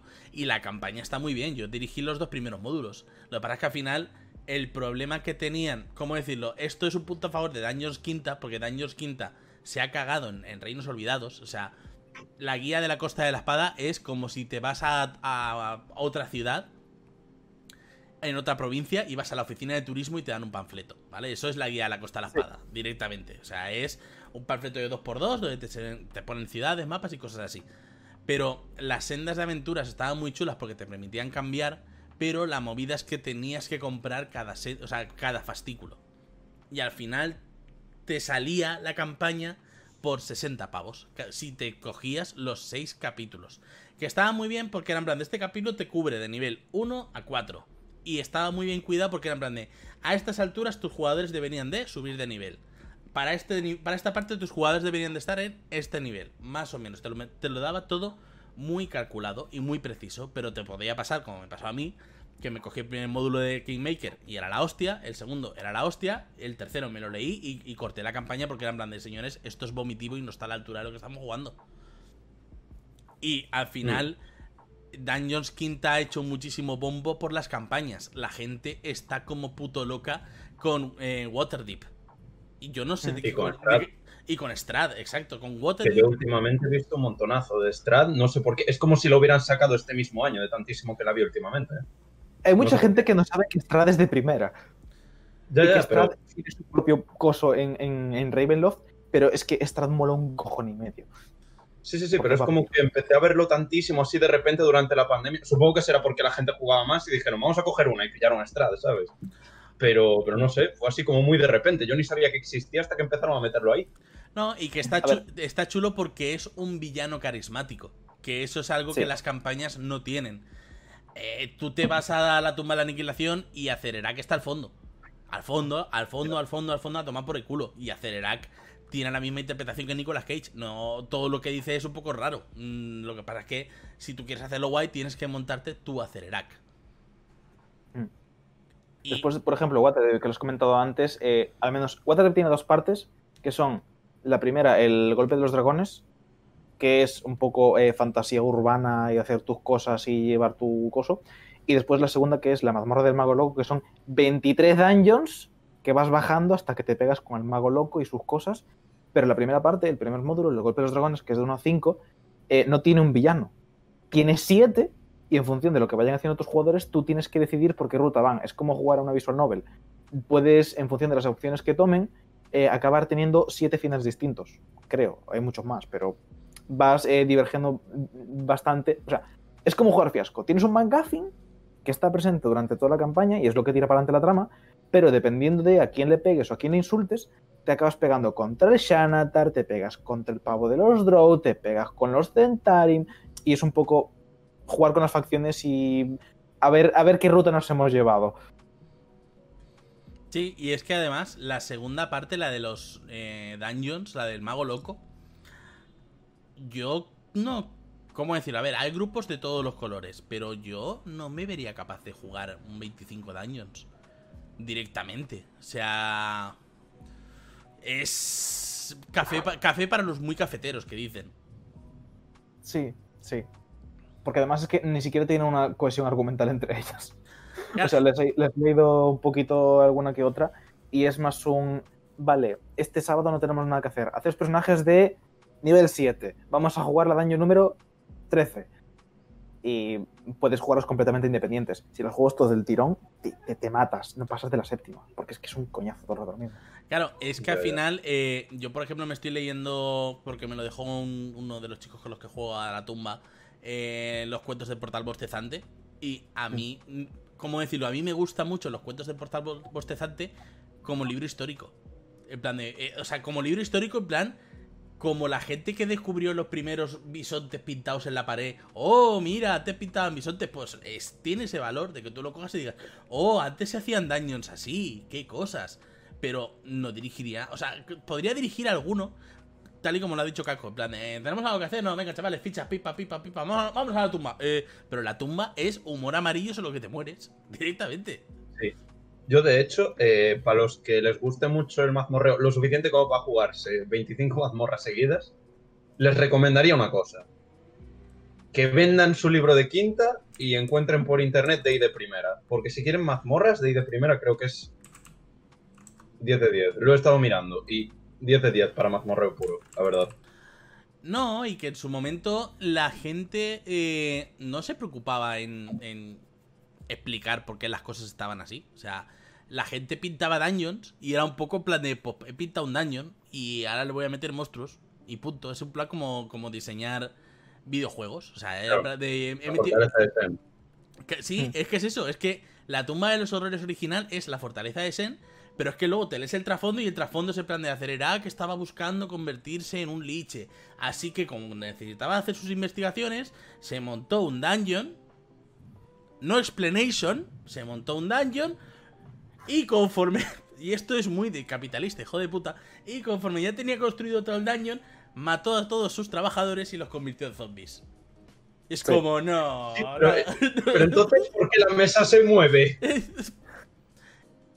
Porque te jodes, Te digo. es la tumba. O sea, He jugado, he jugado, ¿Cómo la lo hizo? he jugado la mitad de la tumba una vez, la he leído entera otra vez. No hay cojones a soportar el diseño de esa cosa. Porque es como. Por cómo está hecha, hay dos partes que si no ves una puerta concreta que está debajo de un sitio, detrás de una cosa, pasando un tal con una tirada altísima de cojones, que te tiene que dar por ver ahí, si no, el manual te lo especifica que indistintamente de tu percepción pasiva o de de trampas, no, no, si no haces esta cosa específica mundana, ni siquiera medios mágicos, no sigues para adelante. Te quedas atascado en medio daño. sí, tal cual. Porque Cerorak era así. Cerorak era un cachondo y hizo una dungeon que es eh, divertida para él. O sea, es Sí, que, es que además- es, es que hay puntos, o sea, eh, ya por ponerte en plan hijo de puta, es que hay, hay un punto, que es un punto bastante icónico y que hasta la altura no creo que estoy haciendo un spoiler a media, pero eh, hay un punto en el que hay, eh, es, hay una pared con un agujero y literalmente es, hay una pared con un agujero, metes la mano, sí, pierdes la mano. Sí. Un mago lo hizo. Sí, sí, ya está. A tomar por culo tu mano, no haberla metido. O sea, es que es un poco en plan de- O sea, la, la tumba de los horrores es. mm, Tu padre cuando te pegaba en plan de algo habrás hecho. O sea, es así. sí. De hecho, he, he oído, esto ya no sé si es verídico porque de la toma de los horrores no he visto demasiado, pero he oído que quitando la pelea contra, contra el mago, la tumba de, las- de los horrores, si te la sabes, te la puedes hacer perfectamente con un personaje de nivel 1. Tiene dos combates. Sí. Tiene dos- lo que tiene es un, un cajillón de trampas. O sea, tiene trampas de todos los colores, de todos los dolores y de todas las maneras que te pueda dar. Pero la tumba. Pero al final. Pero. ¿Cómo decirlo? Pero es- me resulta interesante este punto por una razón. Estamos hablando de la tumba de los horrores en un directo de Pathfinder. Y esto es así. Es no, no, no, pero es que esto es así porque la gente se acuerda de la tumba de los horrores. La gente ha jugado a la tumba de los horrores. La gente. Habrá muchísima gente que haya jugado a Pathfinder, pero el problema de diversificar es que tú ahora mismo coges a cuatro tíos que hayan jugado a Pathfinder y lo mismo cada uno te dice una aventura distinta. ¿Cómo decirlo? Lo más estándar es el auge de los señores de las runas. Hmm. Y es. en- O sea, y lo tuve. Y estoy mirando porque creo que lo vendí. Y lo vendí. O sea, lo vendí Es porque. que estamos jugando nosotros, de hecho. Ya digo, lo, ven- lo vendí porque lo compré de segunda mano. Y estaba muy bien el libro, le, le pegué unas cuantas leídas. Hubo un punto en el que planteé a mi mesa y les dije, ¿qué queréis? ¿Una, una campaña lineal o una campaña sandbox? Campaña sandbox, pues nada, me cogió el auge de los señores de las runas, le pegué una leidita, no me disgustó, me pareció una campaña muy estándar en el sentido de que es lineal, las cosas pasan, vas del punto A al punto B, pero no ha tenido ese calado, esa profundidad, ese coger y decir, hostia, la gente se acuerda del auge de los señores de las runas. Y lo mismo te lo juegas y te lo fumas súper a gusto y como, cago en la puta, qué pedazo de campañón. Pero es que se ha vendido muy mal. Pathfinder en general Sí. se ha vendido muy mal. Sí, porque estaba, porque estaba a la sombra de, de 3.5 y de quinta. Yo, de hecho, lo descubrí de casualidad porque me había pedido eh, 3.5 3.5 por Navidad y cuando mis padres fueron a pillármelo por, por Navidades, les dijeron, este ya no lo vendemos, pero tenemos Pathfinder que es más barato y es mejor. Y, y lo Sí, descubrí por esto. Si no, olvídate. Tú me habías dicho que casi acabas en cuarta, de hecho. Casi acabo en cuarta. Menos mal que, que no lo hice. Mierda, no debería haber dicho eso aquí. Lás- lástima. lástima, pero No, eres, eres pero- joven, eres joven. Te debes de tener la mente abierta Pero para eso. aprender cosas. Sigo diciéndolo, el manual del máster me parece un manual brutal. Me Mm. parece un manual incluso mejor que el manual de máster de Pathfinder y me parecía genial el de Pathfinder. O sea que eso sí que lo voy a, sí que lo voy a decir a su favor. Y en cuanto a lo de la campaña, voy a hablarte del auge de los señores de las runas, porque por, por eso, porque es la que estamos jugando, entonces ahora la tenemos fresquita. De hecho, eh, una cosa muy guay que tiene el auge, o sea que sí, es una campaña lineal, eso, eso es un hecho. Pero una cosa muy guay que tiene es que eh, tiene eh, un malo que es carismático, tan carismático como lo haga el máster. Es un, un malo carismático, Karzuk. No voy a decir quién es Karzuk porque tenemos a uno de mis jugadores delante y pues no es plan de spoilearle quién es Karzuk, ¿vale? Si quieres, El- una señal con la mano y yo dejo, vuelvo a ponerme los auriculares. No, que se lo verán El diferido. caso. El caso, eh, no, no te preocupes, no lo voy a decir. El caso, eh, yo intenté, eh, a la hora de masterearlo, hacerles una forma de que, o sea, de que vean que es lineal, porque van a ver que es lineal, pero eh, que no se note tanto en el sentido de que esa linealidad sea provocada por los estímulos, por los hooks que yo os he dado, ¿sabes? Sin que os deis cuenta es lineal, pero en realidad ellos saben que tienen la libertad de si ahora quieren decir nos vamos a Magnimar, se van a Magnimar y yo les dejo sin ningún problema. Porque una cosa que hicimos fue, eh, antes de empezar la partida, integrar a los personajes lo máximo posible en ella. Eh, la primera villana, la primera villana de la partida, que de hecho es la villana de la aventura que hemos jugado, eh, es eh, Nualia, no sé si te acuerdas de ella. Eh, me leí, creo que el primer, o por lo menos lo que era, lo que vendría a ser el primer módulo, así que más o menos me acuerdo. Es que es del primero, es del primero. Pues Vale, más o para los que menos no me sabes acuerdo. quién es Nualia, Nualia es una chica eh, pícaro, edgy, pasado oscuro. Bueno, no es pícaro, es clérigo, pero edgy, pasado oscuro que eh, básicamente, como se enfadó con que la gente le acosaba, eh, mató a su padre y ahora quiere quemar absolutamente todo el pueblo en el que nació. Entonces, ¿qué, qué hicimos para intentar mezclar estas cosas? Pues mira, eh, primero, la primera cosa que pasa en el primer módulo, la primera aventura que hay, es con la familia Kaijitsu, una de las fundadoras. Eh, uno de los personajes que tuvimos en el grupo eh, era hijo bastardo del, de la familia Kaijitsu. Entonces, estaba metido en esa movida. Luego, tenemos al pícaro que te dije antes, Lance, es hermano adoptivo de eh, Nualia. Entonces, lo teníamos integrado en la campaña y ha dado momentos brutales con él. Eh, tenemos a Musi, el personaje de Kako, que por ahora no lo hemos metido tanto en los temas de la, campaña. ¿eh? Yo me hice un chino, íbamos a jugar en tal sitio y tú dijiste, hacer personajes que estén vinculados, o sea, que les interese salvar Punta Arena, que no sean yo estaba aquí de paso. Y yo me hice un chino que tenía una tetería que le importaba Punta Arena porque es donde creció, pero yo aquí no pinto nada, yo vengo de otro continente. Pero ni siquiera sabía Vale. lo que que aún así tendrá su cosa en la campaña, pero esto ya no lo voy a decir a favor del auge porque no es algo de dentro del auge, es algo que nos montamos nosotros. No, pero al final Punta Arena es un poco la Miami de Pathfinder. O sea, es un poco la Miami en el sentido de no solamente es un ambiente playero, un ambiente así muy California, sino que es cosmopolita. En Punta Arena cabe todo el mundo. O sea, Punta Arena es un poco plan de todo el mundo puede estar en Punta Arena. Cierto hasta cierto punto, porque Cosmopolita precisamente no es, Cosmopolita es Magnimar. que es la ciudad portuaria, que es básicamente Waterdeep en Pathfinder. Sí, sí, sí. O sea, me refería a Cosmopolitan en el sentido de, de la gente. Porque al final es. Es que es mm, Cayo Coco, es que es Isla Tortuga. O sea, es un poco así. Eso sí, eso sí, pero no cosmopolita en el sentido de que haya ahí mucha aventura urbana ni No, no, no, muchos no, no. nobles, hay tres nobles, contados. Exacto. Eran unos muertos de hambre que cuando vieron cómo éramos capaces de apuñalar a un goblin nos empezaron a llamar héroes, dioses, titanes, mastodontes, fieras y es como, le hemos pegado una pata a este perro. Básicamente. Sí. Primera sesión, por cierto. Bueno, vieron que tres de vosotros lo habíais hecho porque uno casi muere, recordemos. Sí. Pero bueno, también era un héroe. Joder, que hay que, hay que reconocérselo a todos. Si han participado, han participado. No como todos esos 30 soldados que estuvieron luchando en esa batalla. No. Vosotros, porque sois los que tenéis ropita de colores y clases de personaje. Mm. Y, no colores. Claro, es que al final, eh, volviendo un poco a lo que estábamos comentando, es que al final Pathfinder molaba porque sus campañas servían para todo. Y ahí tienes el auge de los Señores de las Runas. Y creo que la de la Maldición del Trono Carmesí también la reeditaron en tomo único.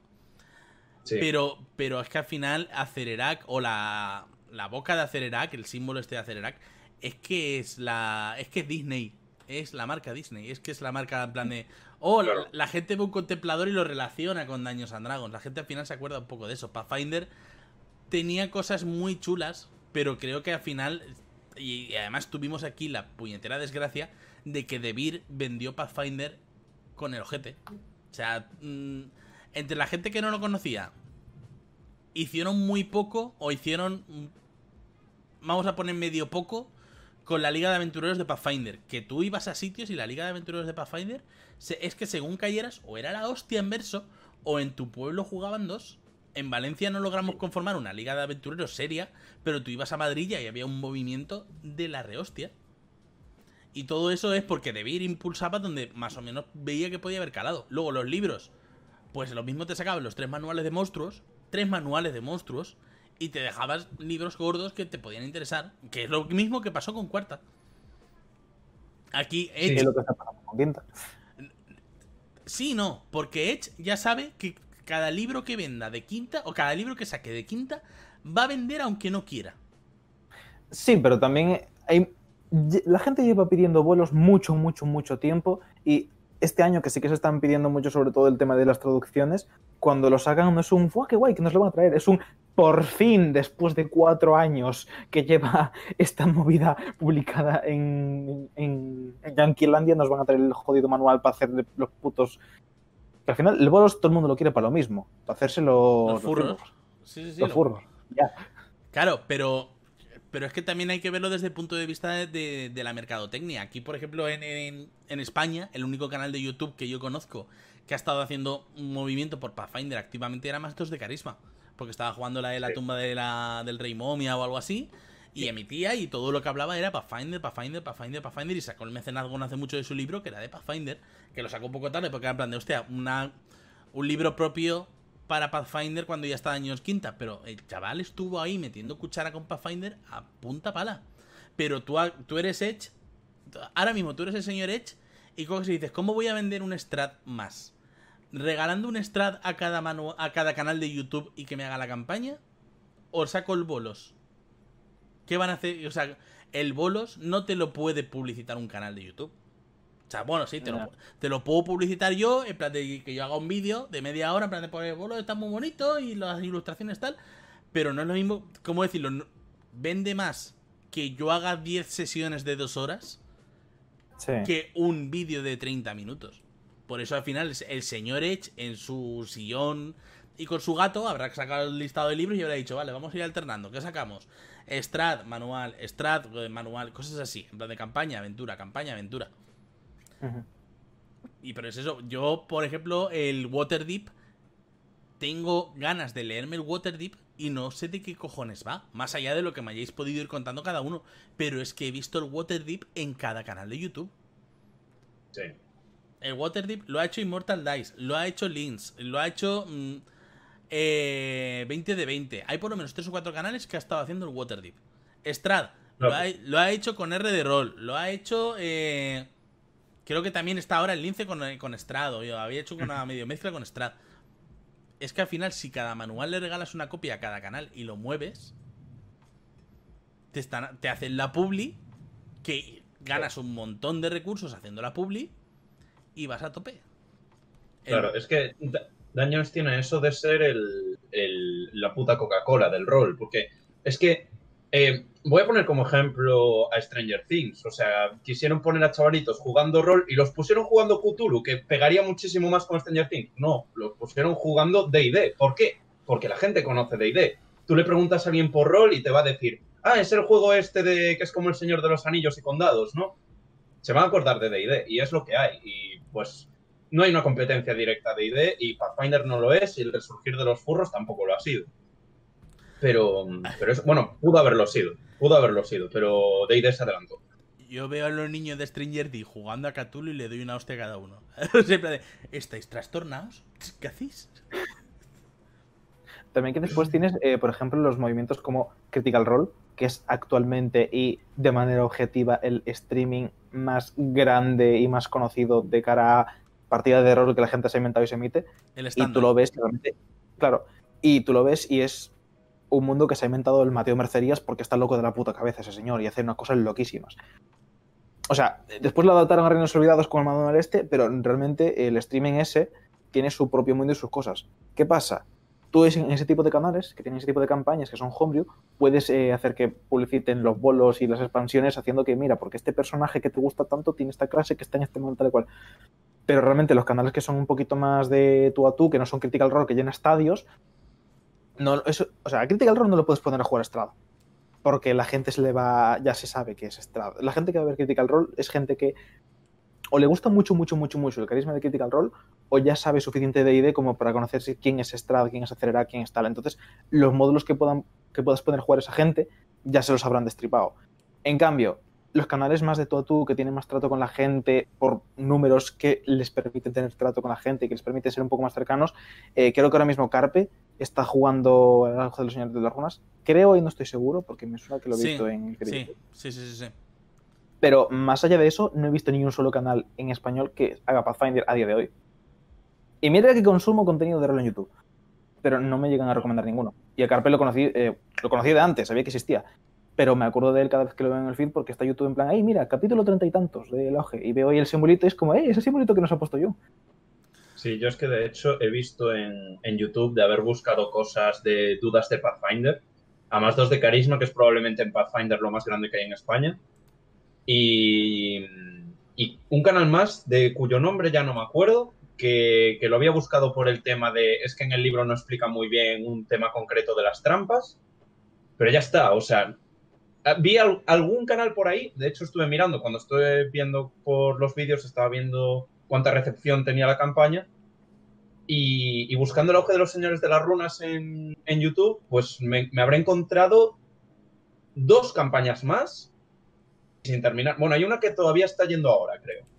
Pero, pero eso, había dos o tres como mucho y alguna de ellas quizás sin terminar, si mal no recuerdo. Claro, es que el problema al final con Pathfinder era que como tenías tanta diversificación de campañas y encima cada campaña te la sacaban en modulitos, mm, tú no puedes hacer una campaña de una campaña entre comillas de publicidad de que cada vez que salga el módulo machacar y machacar y machacar y machacar, porque la gente acaba hasta el rabo. O sea, ya hemos acabado hasta el rabo ver. de, de- de ver publicidad de Strap por todas partes y es un solo libro.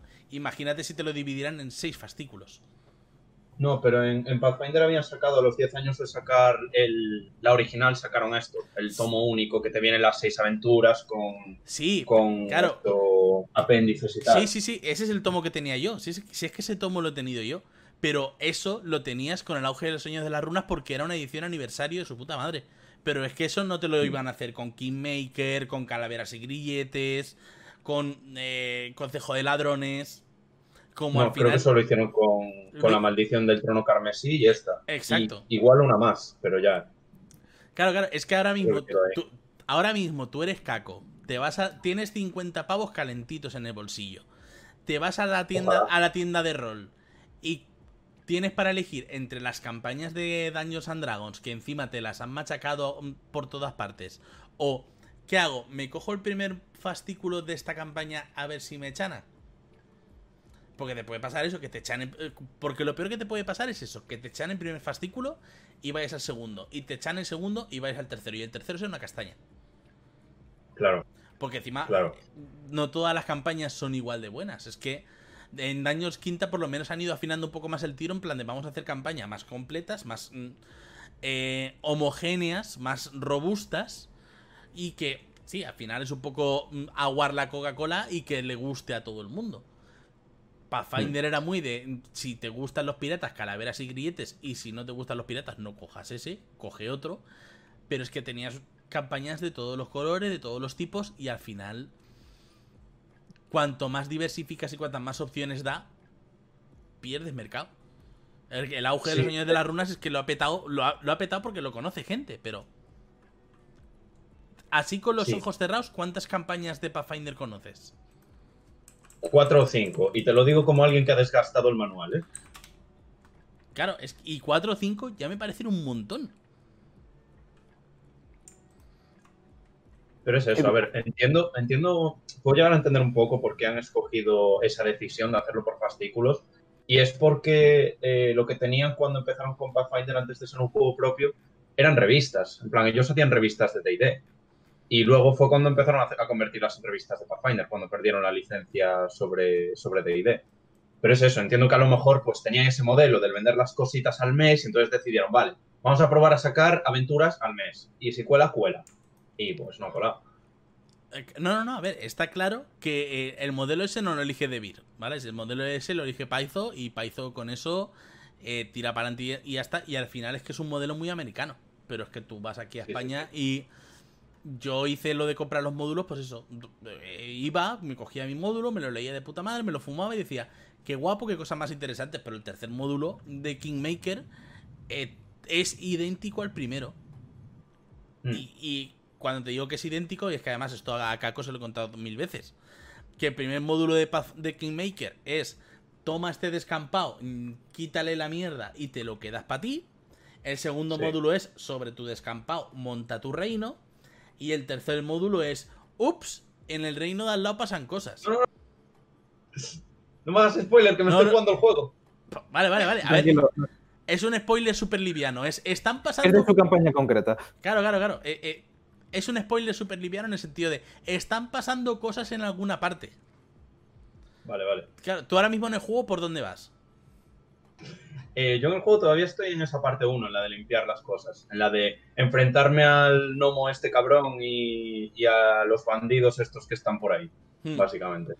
Claro, cuando llegues a ese punto, ¿cómo decirlo? Hay un punto en el que Kingmaker es la hostia porque ya te despejas el, descampado, te montas ahí tu reino. Encima, mis jugadores le cogieron muchísimo cariño y era como, no, aquí en mi descampado vamos a montar el reino y ahí va a estar el molino y ahí vamos a meter granjeros y ahí vamos a meter un embarcadero y yo- se repartieron los puestos de gobernanza, en plan de, pues ¿quién va a ser el rey? Yo que soy el bardo y tengo más carisma, si no os importa, haré la función de rey. Venga, pues yo que sé de, de los titos, yo haré de consejero de la moneda. El pícaro, el pícaro que sea el espía real. Se repartieron los papeles, se repartieron los roles, tenían, les hice hasta ayudantes. En plan de no, porque es que si nos vamos, vamos a ponernos un ayudante. Venga, va, o les puso un ayudante personalizado a cada uno. Que en el tercer módulo, que sea en otro sitio están pasando cosas, yo soy rey, me he ganado a pulso ser rey y es como en otro sitio pasan cosas. Muy bien, tráeme periódico, que me suda la polla. Es que es así. Sí, es la típica de has llegado al punto en el que tú eres el que manda aventureros a hacer esas cosas. efectivamente, efectivamente. Es que es en plan de. Tiene, no- tiene pinta de ser muy, muy divertido, ¿eh? Es Sí. decirlo. Está, está muy chulo. Viene con unos dungeons muy guapos que es posible que adapte y de hecho coge ideas muy chulas. Eh, porque además lo bueno que tienen los módulos estos de Pathfinder es que, que esto es algo que he hecho de menos, entre comillas, en las campañas de dungeons.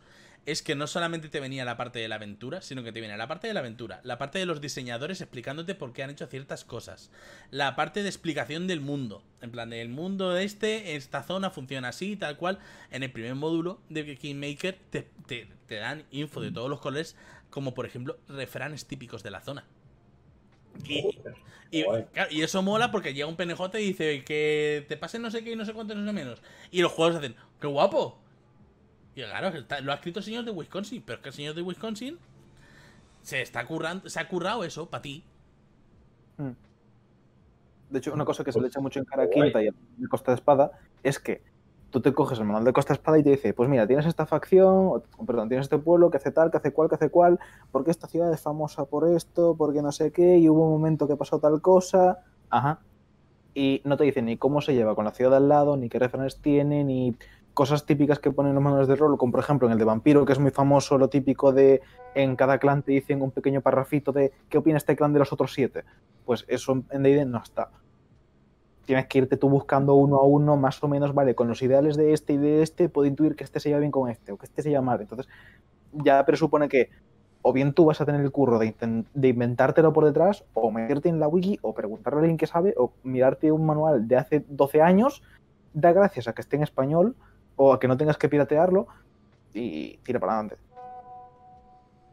Sí, tal cual. ¿Alguien No, no, yo, perdona, que me están preguntando cosas del trabajo. Pues, ah, pues es que es eso, es que a mí la tumba de la aniquilación me gusta porque te explica Chul, te explica toda la ciudad. Chul, que al final es la reducción máxima. Eh, es un poco como todo, como el No Man's Sky de oh, todos los planetas son iguales. Pues, o sea, todo el planeta es igual. Chult es una selva de puta madre y una ciudad. Hay una ciudad que es la hostia, una. Y ya está. Y hay gente, hay bandolerillos por ahí dando vueltas, tan cuantos, pero hay una ciudad, que está de puta madre, pero es una ciudad. Claro, te, meten una explicación de la hostia de la ciudad y está de puta madre, y claro, yo llegué y mis jugadores que encima son unos flipados, es como, chavales, ¿qué queréis hacer? No, pues nos vamos a ir de farra. ¿Os queréis ir de farra? ¿Tú sabes que en esa calle hacen carreras de dinosaurios? Y mis chavales, ¡Wow! ¡Carreras de dinosaurios! ¡Me cago en mi puta madre! ¡Vamos a apostar! Y puedo ser jinete, puedo ser jinete, me cago en Dios. O sea, los míos eso les puto flipo, pero había una ciudad. y luego... Eh, hablando de dinosaurios, eh, una cosa. Dime, dime. En D&D, en D&D se puede tener un druida barra explorador que tenga como compañero animal un puto dinosaurio. Sí. Sí, porque existe Chul. Bien. Chul, que es lo que está en el de la tumba de la descripción, es una península que está en una esquina, que es una península gigantesca, que es el puto Amazonas. Todo eso, o sea, todo lo que es jungla y selva y tal cual está en Chul. Entonces, por lo general, cuando tú haces un personaje que tiene esas dimensiones, lo que se suele hacer es, oye, más vale, muchas gracias. Y ya está. Pero sí, tienes dinosaurios, tienes cosas. Hubiera tenido, un, hubiera tenido un tremendo punto a favor respecto a D&D, porque tener un dinosaurio un dinosaurio es un punto muy grande. claro, esto mola, eh, eh, la tumba mola, ya no solo por, hostia, es que hay carreras de dinosaurios, hostia, que puedo ser jinete de dinosaurios, hostia, que puedo llevar un dinosaurio que me lleve las la movidas de un sitio para otro. Mola también por el hecho de que es que es la puta jungla. Es la puta jungla. Y ese plan de... puedes hacer la típica de... Vas por ahí, hazme una tirada de salvación de constitución. He fallado, ¿qué me pasa? Pues, ¿conoces las fiebres africanas? Eso es Australia. Sí, sí, sí, sí. O sea, es, Australia. O sea, yo he tenido jugadores enfermos de fiebre. Y era en plan de, uh, madre mía, qué movida, tal, no sé cuántos. Venga, con vuestros niveles de cansancio, con vuestra fiebre. No, nos quedamos, no, no, no. Eh, encima mis jugadores eran Boy Scouts y era como, no, no, no, vamos a montarnos tal.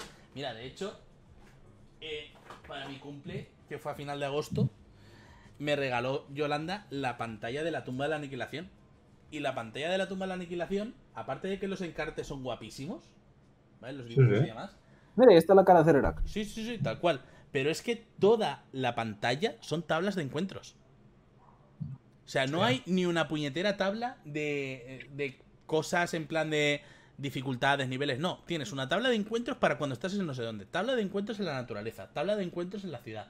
Tabla de tesoros que te puedes encontrar. Tabla de cómo se viaja por la jungla tabla de orientación, tabla de deshidratarse, calor extremo, tormenta tropical, los climas, las distancias.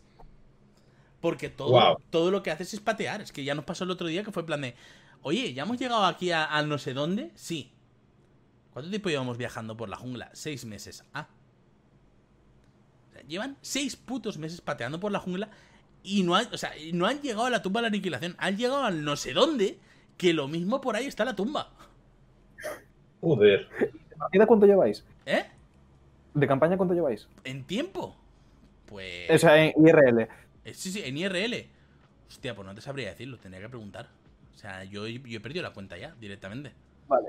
Lo digo porque, por hacer una comparación, por ejemplo, en dos años que llevan con la segunda campaña, que in-game también son seis meses, en Critical Role han llegado ahora al episodio 116, no, 106, que son niveles no sé cuántos, que, pero ya han pasado por 700 putos sitios, tienen un barco, tienen una, un- una, una pequeña flota, han descubierto a un personaje... Spoilers de la campaña anterior, pero han descubierto un NPC que Matthew Mercer lleva planeado desde hace ocho años. O sea, en la primera campaña iba a aparecer un personaje, pasaron cosas y se lo guardó y ha aparecido hace dos semanas. En la segunda Joder. campaña, 40 años después. ¿Qué es esto? ¿One Piece? Y es eso, es que seis meses, seis meses, joder, con Chult, ya, ya, Sí, o sea, y seis meses por seis la- meses son mucho meses. Seis meses, tú imagínate, por la puta jungla, en plan de... ¿Y, y estaremos cerca? No lo sé. O sea, porque es que es un país entero, es que es recorrerte un país a pata. ¿Te imaginas que llegan y se encuentran cuatro matofos? Yo me descojono, ¿eh? Como Master, si pasa eso. Mira, me está diciendo Yolanda que llevaremos fácil de campaña un año. Jugando en fines de semana alternos, ¿vale? Cada 15 días solíamos jugar. Ahora Sí. mm, estamos jugando todas las semanas que podemos prácticamente, pero al final somos siete, son siete jugadores. Cuadrar que estén todos muchas veces es difícil y ya hemos cogido la norma de que con cuatro o cinco se juega. Pero un año llevamos perfectamente. Un año. ¿Quién es el Master? Yo. Es que imagínate, tírate un año jugando a un módulo que se llama La tumba de la aniquilación y después de seis meses in game todavía no saber qué cojones es la tumba de la aniquilación. Sí, sí, sí, es que es tal cual. Es que han estado todo este tiempo con un mapa de Chult que es tamaño sábana, recorriéndolo, porque encima se, plantaban en plan exploradores alrededor del mapa, ¿no? Pues vamos por aquí, esta casilla. Vale, y nos han dicho que cara al noroeste hay rumores de un no sé qué. Que noroeste yo calculo a lo mejor unas 3, 4 casillas a un día por viaje, tal, tenemos raciones, no sé cuántos. Tú imagínate, conforme ya llegan a donde tienen que llegar, que cojo, les cambio el mapa por otro mapa de un sitio gigantesco. Y es como, ya ahora tenéis que explorar esto. Y es como, me cago en la puta. Claro, y, ahora ya ese plan de. Y esto, ahora ya empieza a acercarse a ser la tumba de la aniquilación. Con cuidado, que aquí la gente se muere. ¿Y cómo se lleva eso de masterear para siete jugadores? Porque yo lo hice una vez, una vez siendo novato y, y fue horrible. Cuando están lúcidos, mola. Cuando están Vale. espesitos, cuesta. Y espesitos muchas veces es con el combate, si en plan de. Vale, te toca a ti. El siguiente vas tú, ves pensando lo que haces. Y luego irás tú. Y luego tal. Tenemos un sitio muy amplio. Cuando, te, eh, por ejemplo, planteamos iniciativas, tenemos un pizarrón enorme. Y uno de ellos se encarga de, ir a la pizarra, en plan de va este y va este. Y luego va tal, luego va. Tengo una pizarra más pequeña para las iniciativas que se la van rotando entre ellos. Pero, por ejemplo, cuando el mago no está con los hechizos preparados, es como. ¿Qué haces? Eh, no. Piénsate lo que haces, saltamos turno. Y luego, cara a los jugadores, pues es. Como al final es una mezcla de caracteres, hay un poco de todo. Hay jugadores más activos, hay jugadores que cogen más cámara, hay jugadores que están más cómodos teniendo menos cámara. Es un poco hacer malabarismos. Tampoco nos juntamos los siete todas las sesiones, pero cuando nos juntamos los siete, por lo menos a nivel de combate suele ser la hostia. Y ya me ha pasado varias veces de coger y decir, "Mm, esta gente la voy a nerfear. Dos turnos. Pues no, la desnerfeo, control Z. Sí, sí. No, eh, pues la idea, la idea de la pizarra está muy, muy bien, la verdad. No- nunca, la, nunca la había pensado. Pues ya Y- digo, por, por lo menos para tenerlos entretenidos, para darles la pizarra y decir tú anota, tú apunta, tú no tal, no sé cuánto, no sé menos. Por ejemplo, a ver, eh, ¿cuántos puntos de vida le has hecho a este tío? Pues a ver, yo calculo, te ta, ta, ta, los tienes entretenidos entre mientras, no están con los brazos cruzados mirándose. Pero es, Sí, sí, eso es muy. Muy bueno. es movimiento todo el rato. Y ya te digo, por ejemplo, en lo- último que jugamos había un punto, porque encima ahora han llegado a no sé qué sitio, sin spoilers, y en no sé qué sitio hay no sé qué mm, sitios más pequeños, y cada sitio más pequeño funciona con... eh, tienen que conseguir un, no sé, un McGuffin, y eh, en ese sitio suele haber como una especie de dicho o de frase o de no sé cuántos que te guía un poco para conseguir el McGuffin ya para centrarnos un poco, ellos están a nivel 5, si no me equivoco, y les plantea un combate contra cuatro gladiadores, con stat de gladiador, ¿vale? Mm. Que con stat de gladiador, y es un 4 para 4, ¿vale? Con stat de gladiador, que yo lo vi el stat de gladiador y dije, hostia, este señor reparte unas hostias de mucho cuidado. Pues aquí mi señora mujer, eh, al primer gladiador, le, le dio dos hostias y le partió la cara. O sea, le, le dio... Ranger. Sí, sí, sí, sí. Ranger a dos espadas, espadas duales, con los dos ataques, con su puta madre, tal, no sé cuándo, no sé menos. El, o sea, los, encima molaba porque el espacio de juego no era grande. O sea, ellos jugaban en un. O sea, tú imagínate un combate 4 contra 4 en un espacio de 3x3. Tres casillas por tres Suena casillas. interesante. Suena interesante, desde luego. O sea, hay, hay, hay literal una casilla para moverse. Sí. Sí. Ese- Joder. Pues eso es el combate que plantea. Claro, ahí si quieres ganar cobertura, si quieres ganar ventajas, si quieres ganar tal, pues ya juegas mucho con el paso de los cinco pies, con ponerme aquí y empujar a este y no sé cuántos. Pero ya te digo, yo saqué los cuatro gladiadores, los nerfeé un poquito, un poquito en plan de, yo creo que aquí me los cargo. Y al segundo turno era en plan de, es que se los cargan ya. Pues sí, es, es parte del atractivo de Quinta y ya un poco reengancho con el tema de Pathfinder. Hmm. Por mi experiencia con ambos sistemas, en Quin- Quinta deja de ser mortal en nivel 2. Pathfinder creo que deja de ser mortal a partir de nivel 4, donde ya tienes un- Mm. una, una cosa de estas de curarte. El tema de los Sí, descansos sí. en Pathfinder también está mucho más arreglado. Si lo dices por el tema de ciertos perros que tú y yo sabemos, de los cuales no voy a Ah, decir no, no, no, que ver la campaña. eh, No, Ah, no es por eso. No, es por el tema de cómo funcionan los descansos. Y la. La capacidad que tienen los distintos personajes en cada sistema para recuperarse de un día para otro. O sea, en Pathfinder he visto que es muchísimo más castigador en tanto a que entre aventura y aventura tienes que tirarte una semana o dos haciendo tu remendando heridas. claro. Y en Quinta es como, me he pegado una siesta, estoy entero. ¿Tú también no? Sí, pues a tope, para adelante. Claro, es que eso es, es algo de lo que luego se abusa en D&D, del descanso corto. En Pathfinder me mola esto de lo del estás herido, te quedas en cama. Si no te quedas en cama, pues tardarás más en recuperarte, pero estás herido, no te vas a recuperar en dos horas, compañero. Y, y, y es eso, que, que te iba a decir, que, que en Pathfinder realmente yo creo, creo, que donde empieza a estar el umbral de, de, de ya no ser mortal es a partir de nivel 3. Diría nivel 2, pero digo a partir de nivel 3 porque ahí es donde meten ya los conjuros de nivel 2. Y, a ver, en D&D sí que los conjuros están, bueno, creo que todo en general está más fuerte que en Pathfinder en el sentido de que en D&D tienes conjuros que hacen un D6 de daño a nivel 1. Eso en Pathfinder con suerte tienes uno que hace un D4 de daño. O si tienes uno que hace un D6 te va a escalar cada 20 niveles. Sí, sí, sí. O sea, la típica del mago de. ¡Payun! ¿Ya? ¿Y qué más? Sí, claro, es que tú tienes que, es que tú tienes que ver la cara de Jung en su momento cuando le masteré D&D y jugó a un mago y dijo, hostia, que tengo cantrips de tal y cual. Sí, sí, sí. ¿Y cuánto daño hace esto? Un de 10. ¿Un qué?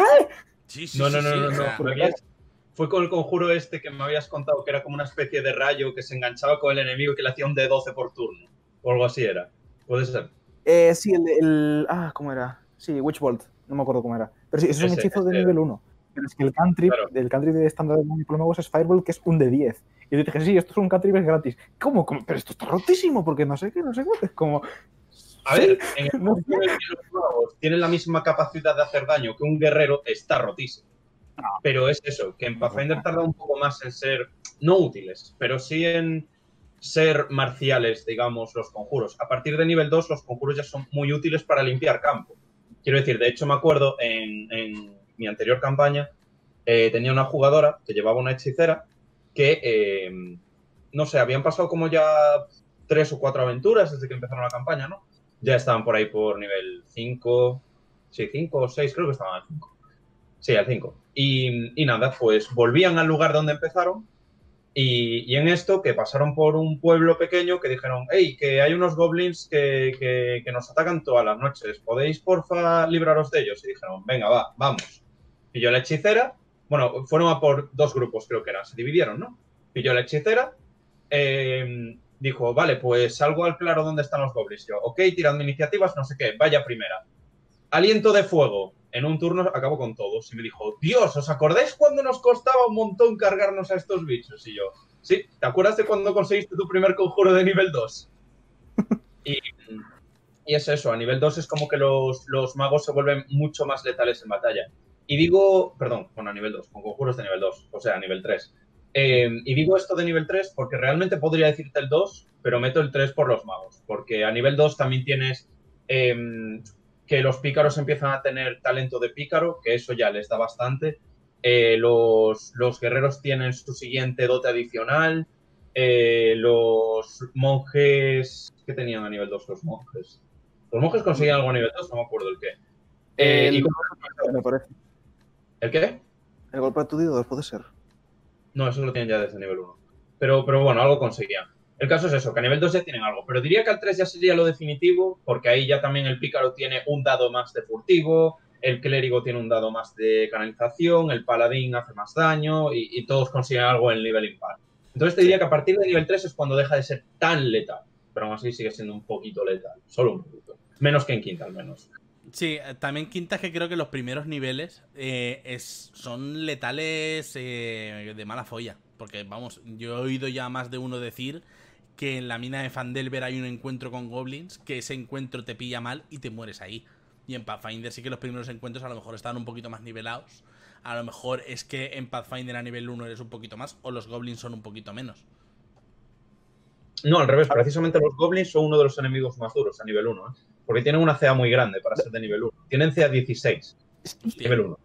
Sí. Entonces, aun siendo un guerrero, doy fe, porque...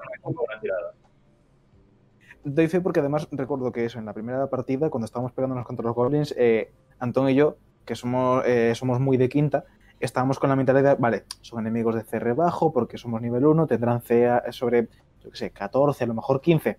No, 17, no le impactas, porque tienen un bardo que está haciendo cosas y no sé qué historias. Entonces es como, ¿qué, tenemos que sacar para matar a esta gente? No, es que los goblins tienen eso, que hacen un daño de mierda, pero como son chiquitines, pues es dificilísimo darles. Hmm. El enemigo nivel 1 justo que podríamos coger serían los kobolds. Pero es que los kobolds no son de CR1, son de, son de menos, son de CR ni siquiera CR eh, un tercio, porque hay CRs por debajo de uno que son esos. Sí, un tercio, un cuarto. pues eso, ni siquiera es un tercio, no, no, no, es un medio. De hecho, si coges a un kobold como personaje jugable, el manual recomienda que le pongas un nivel de más, porque es que si no va a estar muy atrás. Sí. Y, es eso, o sea, cogerte un kobold de personaje es modo difícil. Y ahora que hablamos de esto de lo de letalidad a nivel 1, quiero recordar una anécdota que, me pasó a mí en mi primera partida, la que me gusta llamar la famosa primera campaña. Caco ya he oído hablar de ella muchas veces, que fue la primera que masteré en mi vida, fue de Pathfinder, o masteré inexperto y aprendí con ella. Se llenó de agujeros de guion, de personajes súper desequilibrados, etcétera, etcétera. Pero las risas no faltaron, que es lo importante. Y, me acuerdo que eh, los primeros enemigos con los que se habían pegado fueron kobolds, goblins, cosas así, ¿no? De hecho, la primera misión que tuvieron porque era como que trabajaban para una orden que quería salvar el mundo y ellos eran como cachorros de héroe que iban a convertirse en héroes de esa, organización. Y, la primera misión que les dieron fue porque en ese lore los goblins venían de otro planeta, básicamente, aparecieron por acción de los malos. Y dijeron, vale, tenemos que averiguar si estos pibes son buenos o malos. Voy a daros una poción de disfraz, vais a estar durante toda la misión convertidos en goblins, procurad que no os golpeen, porque si os golpean desaparece el efecto, y os infiltráis, intentáis averiguar qué pretenden hacer en este mundo. Y nada, eh, dos de ellos acabaron en la cárcel de los goblins, que se habían montado una especie de pequeño imperio, ¿no? Acabaron en, la cárcel de los goblins porque les habían pegado y se vieron que eran humanos y fueron a por ellos. Otro les convenció de que era un goblin, un príncipe goblin venido de otras tierras que había acabado por allí, porque pues carisma. Y, bueno, la cosa a la que iba. Que, que después de esa misión con los goblins, que tienen cinco de vida, eh, se enfrentaron en una partida más adelante, no sé si fue a un bandido o algo así, y os aseguro que durante las tres siguientes sesiones, cada bicho que tenía más de 5 de vida decían, oh Dios mío, pero esto que es un tanque o qué cojones. Brutalísimo. De hecho, quedó como meme en esa partida lo de... Habíamos sacado, estaba de moda el meme este del What kind of tal is this? y teníamos, eh, la mariposa ponía Hobgoblin y decía, What kind of tank is this? de hecho, me acuerdo que en Kingmaker. Eh... Vale, yo aquí no sé si. ¿Tú has visto la parte de los kobolds de Kingmaker? Eh, la de los kobolds que están en guerra con los goblins. Sí, sí. Estoy justo ahí. esa, esa parte está súper chula. Porque luego Me ves. parece súper divertido. Sí, sí, sí, sí, porque luego además te explica un poco las intríngulis de cada tribu y porque están en guerra y tal. Yo supongo como que no has metido una guerra aquí porque sí, has metido trama. ¡Oh! Sa- ¿Sabes qué es súper divertido con eso? Que probablemente nunca la conoceré, porque en el juego al menos, en, en el de PC digo, si cuando llegabas allí, era como que te cogían en banda y te decían, ¿luchas con estos o luchas con estos? Y yo como, me voy a quedar neutral, ya si eso luego hago algo. ¿Qué pasa? Quedarse neutral significa que se ponen a pelearse allí mismo y se mataron todos. Mm, Entonces, vaya, qué cosas. Está chula, está chula. Chicos, llevamos una hora y cuarenta de chapa. No sé si podemos rematar esto de alguna manera. Por si podemos adoctrinar a, a Kako, podemos poner ahí el último clavo en su ataúd. A ver, estoy leyéndome Pathfinder 2 Uy, Lo Y- siento. y esto José no lo sabe, pero eh, tengo como propósito en un futuro no demasiado lejano, pero seguramente no baje del año dos años, de masterárselo aquí a Jung en algún momento de mi vida. Mm. Hombre, a mí me De la interesa- misma forma, A mí me la interesará forma- que desde tu perspectiva me cuentes Pathfinder 2, porque es que además me lo han contado poco y mal. a mí me han contado cosas buenas y cosas malas. Cosas buenas, en la economía de acciones está muy, muy, muy bien hecha. La progresión de habilidades es la hostia, porque combina el sistema de rangos que tiene Pathfinder con el sistema de competencias de quinta. En quinta es, no eres competente, eres un bardo con Yoke of the Raids que sumas la mitad, eres competente y tienes expertise. En Pathfinder vas subiendo rangos según tu inteligencia y tienes un límite tal y cual. En Pathfinder 2 es, tienes cinco estados de competencia cada uno es un más 2 sobre 0, con lo cual es 2, 4, 6, 8, 10. Y algunos personajes ya empiezan siendo expertos en una cosa, por ejemplo, el guerrero eh, empieza siendo experto en armaduras, eh, el no sé qué empieza siendo experto con ballestas, va un poco de ese rollo. Y me gusta mucho porque es muy intuitivo y es muy simplificado. y Coge lo mejor de cada lado, o sea, coge la simpleza de quinta y la complejidad mínima y necesaria de Pathfinder como para que sea interesante y te lo pone en un sistema que es la hostia. Problema, la ficha se llena de cuadritos que rellenar y es un poquito coñazo porque la, Sí. tú ves la ficha de Pathfinder 2 y es un mazacote que parece un Excel, Sí. pero realmente cuando lo desglosas está bien. El sistema de acciones en turno está muy, muy, muy bien hecho. Han tocado un poco cómo funciona el tema de los estados alterados, con lo cual, 12 si en quinta hay 12, en quinta hay 12 o 15 estados, la gente se sabe tres y los demás los consulta porque tampoco suelen tan a menudo. Ujú. En Pathfinder hay un cojón y medio, en Pathfinder 2 hay 48. Porque la mitad de estados son efectos concretos que te dan hechizos, que varios hechizos pueden darte el mismo estado, entonces te- en vez de ponerte, yo qué sé, acelerar, eh, consigues más tanto, tal, tal, tal, tal, te dice acelerar, te pone el estado acelerado. Y acelerar mayor, pues te pondrá el estado acelerado a dos personas, o yo qué sé. Mm, Entonces, vale. Van supliendo parte de, de- de lo que pasa muchas veces que le toca turno al mago y no sabe qué cojones hacer porque el hechizo tiene esta descripción y no se la ha leído. Pues es como, pues esto que te pone aterrorizado 8. Sí, es como que vas poniendo estados también positivos a los jugadores. ¿vale? Como que vas poniéndole Claro. ver- verbos o adverbios un poco. Claro. Claro, yo lo que había leído era mm, que.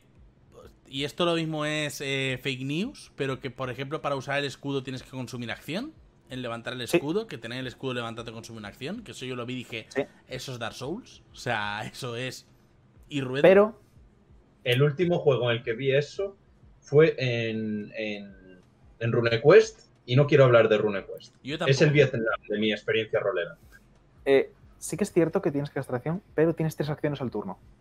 Que son completamente intercambiables y tienes hechizos que te cuestan dos, hechizos que te cuestan uno, eh, atacar te cuesta cada una, moverte te cuesta una. Entonces, con esas tres acciones las intercalas, las usas y desusas como quieras. Entonces, si eres un guerrero con escudo y quieres usar el escudo, te gastas una acción para usar el escudo y te quedan dos para atacar o moverte o lo que te salga los cojones. Con lo cual, no cambia tanto la cosa. De hecho, simplifica un poco lo que tiene Pathfinder de, con el tema de acción estándar, acción rápida, acción de movimiento, acción tal, y es como, tienes tres acciones, ¿qué quieres Mm. hacer con ellas? Y después en quinta tienes acción, reacción, movimiento, acción bonus. Es como, no, no, no, tenemos tres acciones y puedes usarlas como quieras. Hay algunas cosas que te cuestan una, hay otras cosas que no te cuestan nada y otras cosas que te cuestan las tres. Tú decides cómo usarlas. Pues yo tenía entendido eso y que los eh, paladines los habían cambiado por campeones, que eso por ejemplo me gusta. Sí. Sí, y de hecho, eh, todas las clases eh, tienen eh, como tres o cuatro arquetipos, y uno de los campeones es precisamente Paladín, pero porque están desencasillando más. eh, una cosa que se lleva hablando, y ya no solo de Pathfinder, sino de muchos juegos de rol que vienen del daño neo, es que el alineamiento a día de hoy es una mecánica que no tiene cabida en ningún sitio, Ah, no, no. porque te encasilla demasiado el concepto de personaje en unas directrices. Tiene sentido que un paladín sea legal, evidentemente, pero también hay ciertos escenarios donde puedes hacerte un paladín que sea de alineamiento caótico porque busca la libertad. Hay muchos, hay muchos matices. El Sí, tema es que, por ejemplo, Eh, los paladines en Pathfinder, ahí sí que lo digo por. Esto es por puro lore de Pathfinder. En Pathfinder están eh, obligados a ser legal buenos porque los paladines de Pathfinder son paladines que sirven a dioses del bien, siempre. Siempre. En plan, del bien que luchan contra demonios y mierdas así. Por eso Claro. es que tienen ese nazismo, digamos, del legal bueno, ¿sabes? Claro. Entonces, ¿qué pasa? Que en dos lo que han hecho es que eh, desencasillan un poco los requisitos de alineamiento para algunas clases y hacen que dentro de cada clase tengas varios arquetipos que sí tienen, mm, es un poco, algunos creo que sí que tienen eh, restricciones, pero abren más las posibilidades a que cada clase tenga muchos, eh, muchas formas distintas de enfoque para que no sea siempre el paladín que es legal bueno y el pícaro que es eh, malvado legal y este tipo de cosas. Entonces, abren un poquito no lo quitan por completo, pero sí que es un poco abrir las puertas a que la gente piense fuera de la caja. Mm. Pues me interesará saber cosas de Pathfinder 2. Me interesará saber cosas, porque ahora mismo no tengo ni puta idea y eso siempre es interesante. Sobre todo también porque, porque técnicamente lo van a sacar, ¿sabes? O sea, técnicamente Debir lo, No, no, tiene, ya. lo tiene anunciado. Ya lo sacaron, si no me equivoco. En plan, que hace dos años habían sacado un playtest y al año siguiente exacto sacaron ya la versión 2. No, no, te hablo, en, no te hablo en español, te hablo en español. Que yo es que leo en inglés. Ah, en eh, vale, vale, vale, leo, leo en inglés, pero me da pereza. ¿Vale? O sea, leo en inglés, sí. pero leerme un, ma- un manual tocho a mí mm, me cuesta un poco más que en español. Pero Sí, lo tendrán que sacar en español y no sé muy bien qué van a hacer. Es porque es que ahora mismo, como Daños and Dragons se ha convertido en la Coca-Cola y en la Pepsi toda la vez, mm, no sé hasta qué punto hay cabida. Y viendo cómo les fue con Pathfinder 1, va a haber que cruzar los dedos para que Devir quiera mover algo, la verdad. Ya. So- tuvieron- me gustaría mucho que lo sacasen, porque además si sacan Pathfinder 2 y tiene buena recepción, quiere decir que puede que se interesen por traer Starfinder. pero si está, Que ahí está- estamos. está español. Starfinder Ah, güey, Sí, pero- pero de hace, desde- de hace un montón. Tengo que buscarlo entonces. Te lo, puedo, te lo puedo conseguir, Caco, que lo sepas. To- toda, Nice. toda su teoría, toda su, toda su teoría es blown apart. Sí, es como, tenía esta pequeña burbujita de fuá, porque a lo mejor lo traen, no sé qué, porque me mal el rollo sci-fi y llevo tres años, o no, tres años no, llevo casi seis años metido en Dungeoneo, entonces no sé qué, no sé cuánto. Ah, no, que ya está en español. No, Vale. y, Sí. y- y yo, y yo me fumaba Starfinder guapamente, ¿eh? O sea, yo me fumaba una partida, una campañita de Starfinder como, vamos, como, como caramelos. Yo me, Hablaremos. yo me estuve viendo reviews en el momento en el que descubrí que existía y dije, voy a echarle un ojo porque tiene muy buena pinta y efectivamente la tiene. Y, y vi que había, en plan, la- les habí- le habían puesto pegas, no me acuerdo de todas, pero sí recuerdo que una fue, rollo, que la... Es como que el, el grupo tiene una nave y esa nave es como que va subiendo de nivel con ellos o algo así. Y era como que no tenía mucho sentido, que es como, la nave no vive aventuras, ¿por qué gana experiencia? Que ganen ellos dinero y la mejoren o algo, pero tal. Sin No, embargo, eh, eso. Eso tiene Bueno, sentido en el sentido de que los jugadores crecen. O sea, si le, si le vas a meter narrativa, es los jugadores crecen, aprenden, mejoran y con esas mejoras pueden entender mejor su nave y pueden, yo qué sé, mm, meterle mejoras porque ahora son más listos. Es que, es que, ¿cómo decirlo? Eso así a lo mejor suena, le estás metiendo narrativa a algo que no la tiene. Pero es que yo me he comprado un... O sea, yo este piso llevo viviendo 8 años y, estoy redecorando ahora ciertas cosas, ¿me entiendes? O sea, esas cosas pasan, que cuando llegas a un sitio es un poco como tremenda movida y como que ya con el paso del tiempo coges y dices, aquí unas estanterías guapamente me metía y aquí una, una cajonera, un tal... Porque aprendes, porque aprendes. Eh, todo esto no lo hago yo, lo hace mi mujer, pero sí. o mítico caso de que llevas tres años viviendo en un sitio y de repente descubres, coño, detrás de esta estantería hay una puerta. Yo, tengo un amigo, vamos a hacer esto como la anécdota estúpida de cierre. Yo tengo un amigo que me fui una noche a cenar a su casa, cogimos pizzas de microondas, metí la pizza en su microondas y, le, y la pizza no giraba. Y yo cojo y le digo, eh, Joseca, ¿no gira la pizza? Y me dice, claro.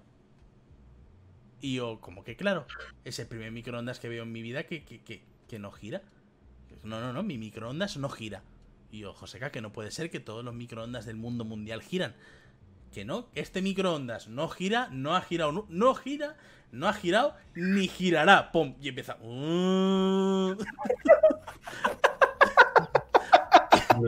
Y yo mirando, y yo mirando en plan de. Esto microondas de tu casa, ¿sabes? Estas cosas pasan. Y así me comí media pizza hecha y media congelada. Todo en uno. Que ese microondas no giraba ni giraría hasta que llegué.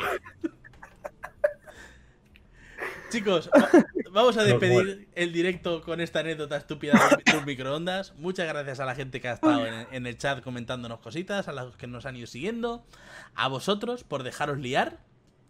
Nada, nada, un placer. Por cierto. ¿Eh? Antes de, antes de irnos, una cosita. Sí, sí, aprovecha y Sí. haz, ha- ha- hazlo, hazlo tuyo, Exacto. haz tu spam. Eh, gente, para los que no me conozcáis, que seguramente seréis absolutamente toda la audiencia de este maravilloso y bien querido señor. Eh, tengo un canal en YouTube con este mismo nombre que tenéis aquí debajo, y un L07. Aún lo estoy empezando, no tengo demasiadas cositas, pero estoy haciendo un poquito de divulgación de rol y sobre todo, para que cojáis amigos que no han jugado rol en su vida, los pilléis y les digáis, ¿sabes lo que es el rol? No, mírate este canal. Y tenéis ahí rol para damis para que puedan aprender desde el principio de todo, sin reglas ni nada. Y, y nada, que también tenemos por ahí la partida que estoy jugando con este señor buen querido Caco, la del auge de los señores de las runas, que os la podéis poner en plan podcast si estáis haciendo cualquier otra cosa. Y a la gente que la está viendo le está gustando muchísimo, o sea que no os la perdáis, que está yendo muy para arriba. Y muchísimas gracias por dejarme hacer esto. No te preocupes, en esta casa siempre serás invitado y para pegarnos una tarde de charla guapamente, siempre, siempre cabe y conforme tenga el aire acondicionado, más aún. Muchas gracias a todos y nos vemos en próximas sesiones. Hasta luego. Chao, chao.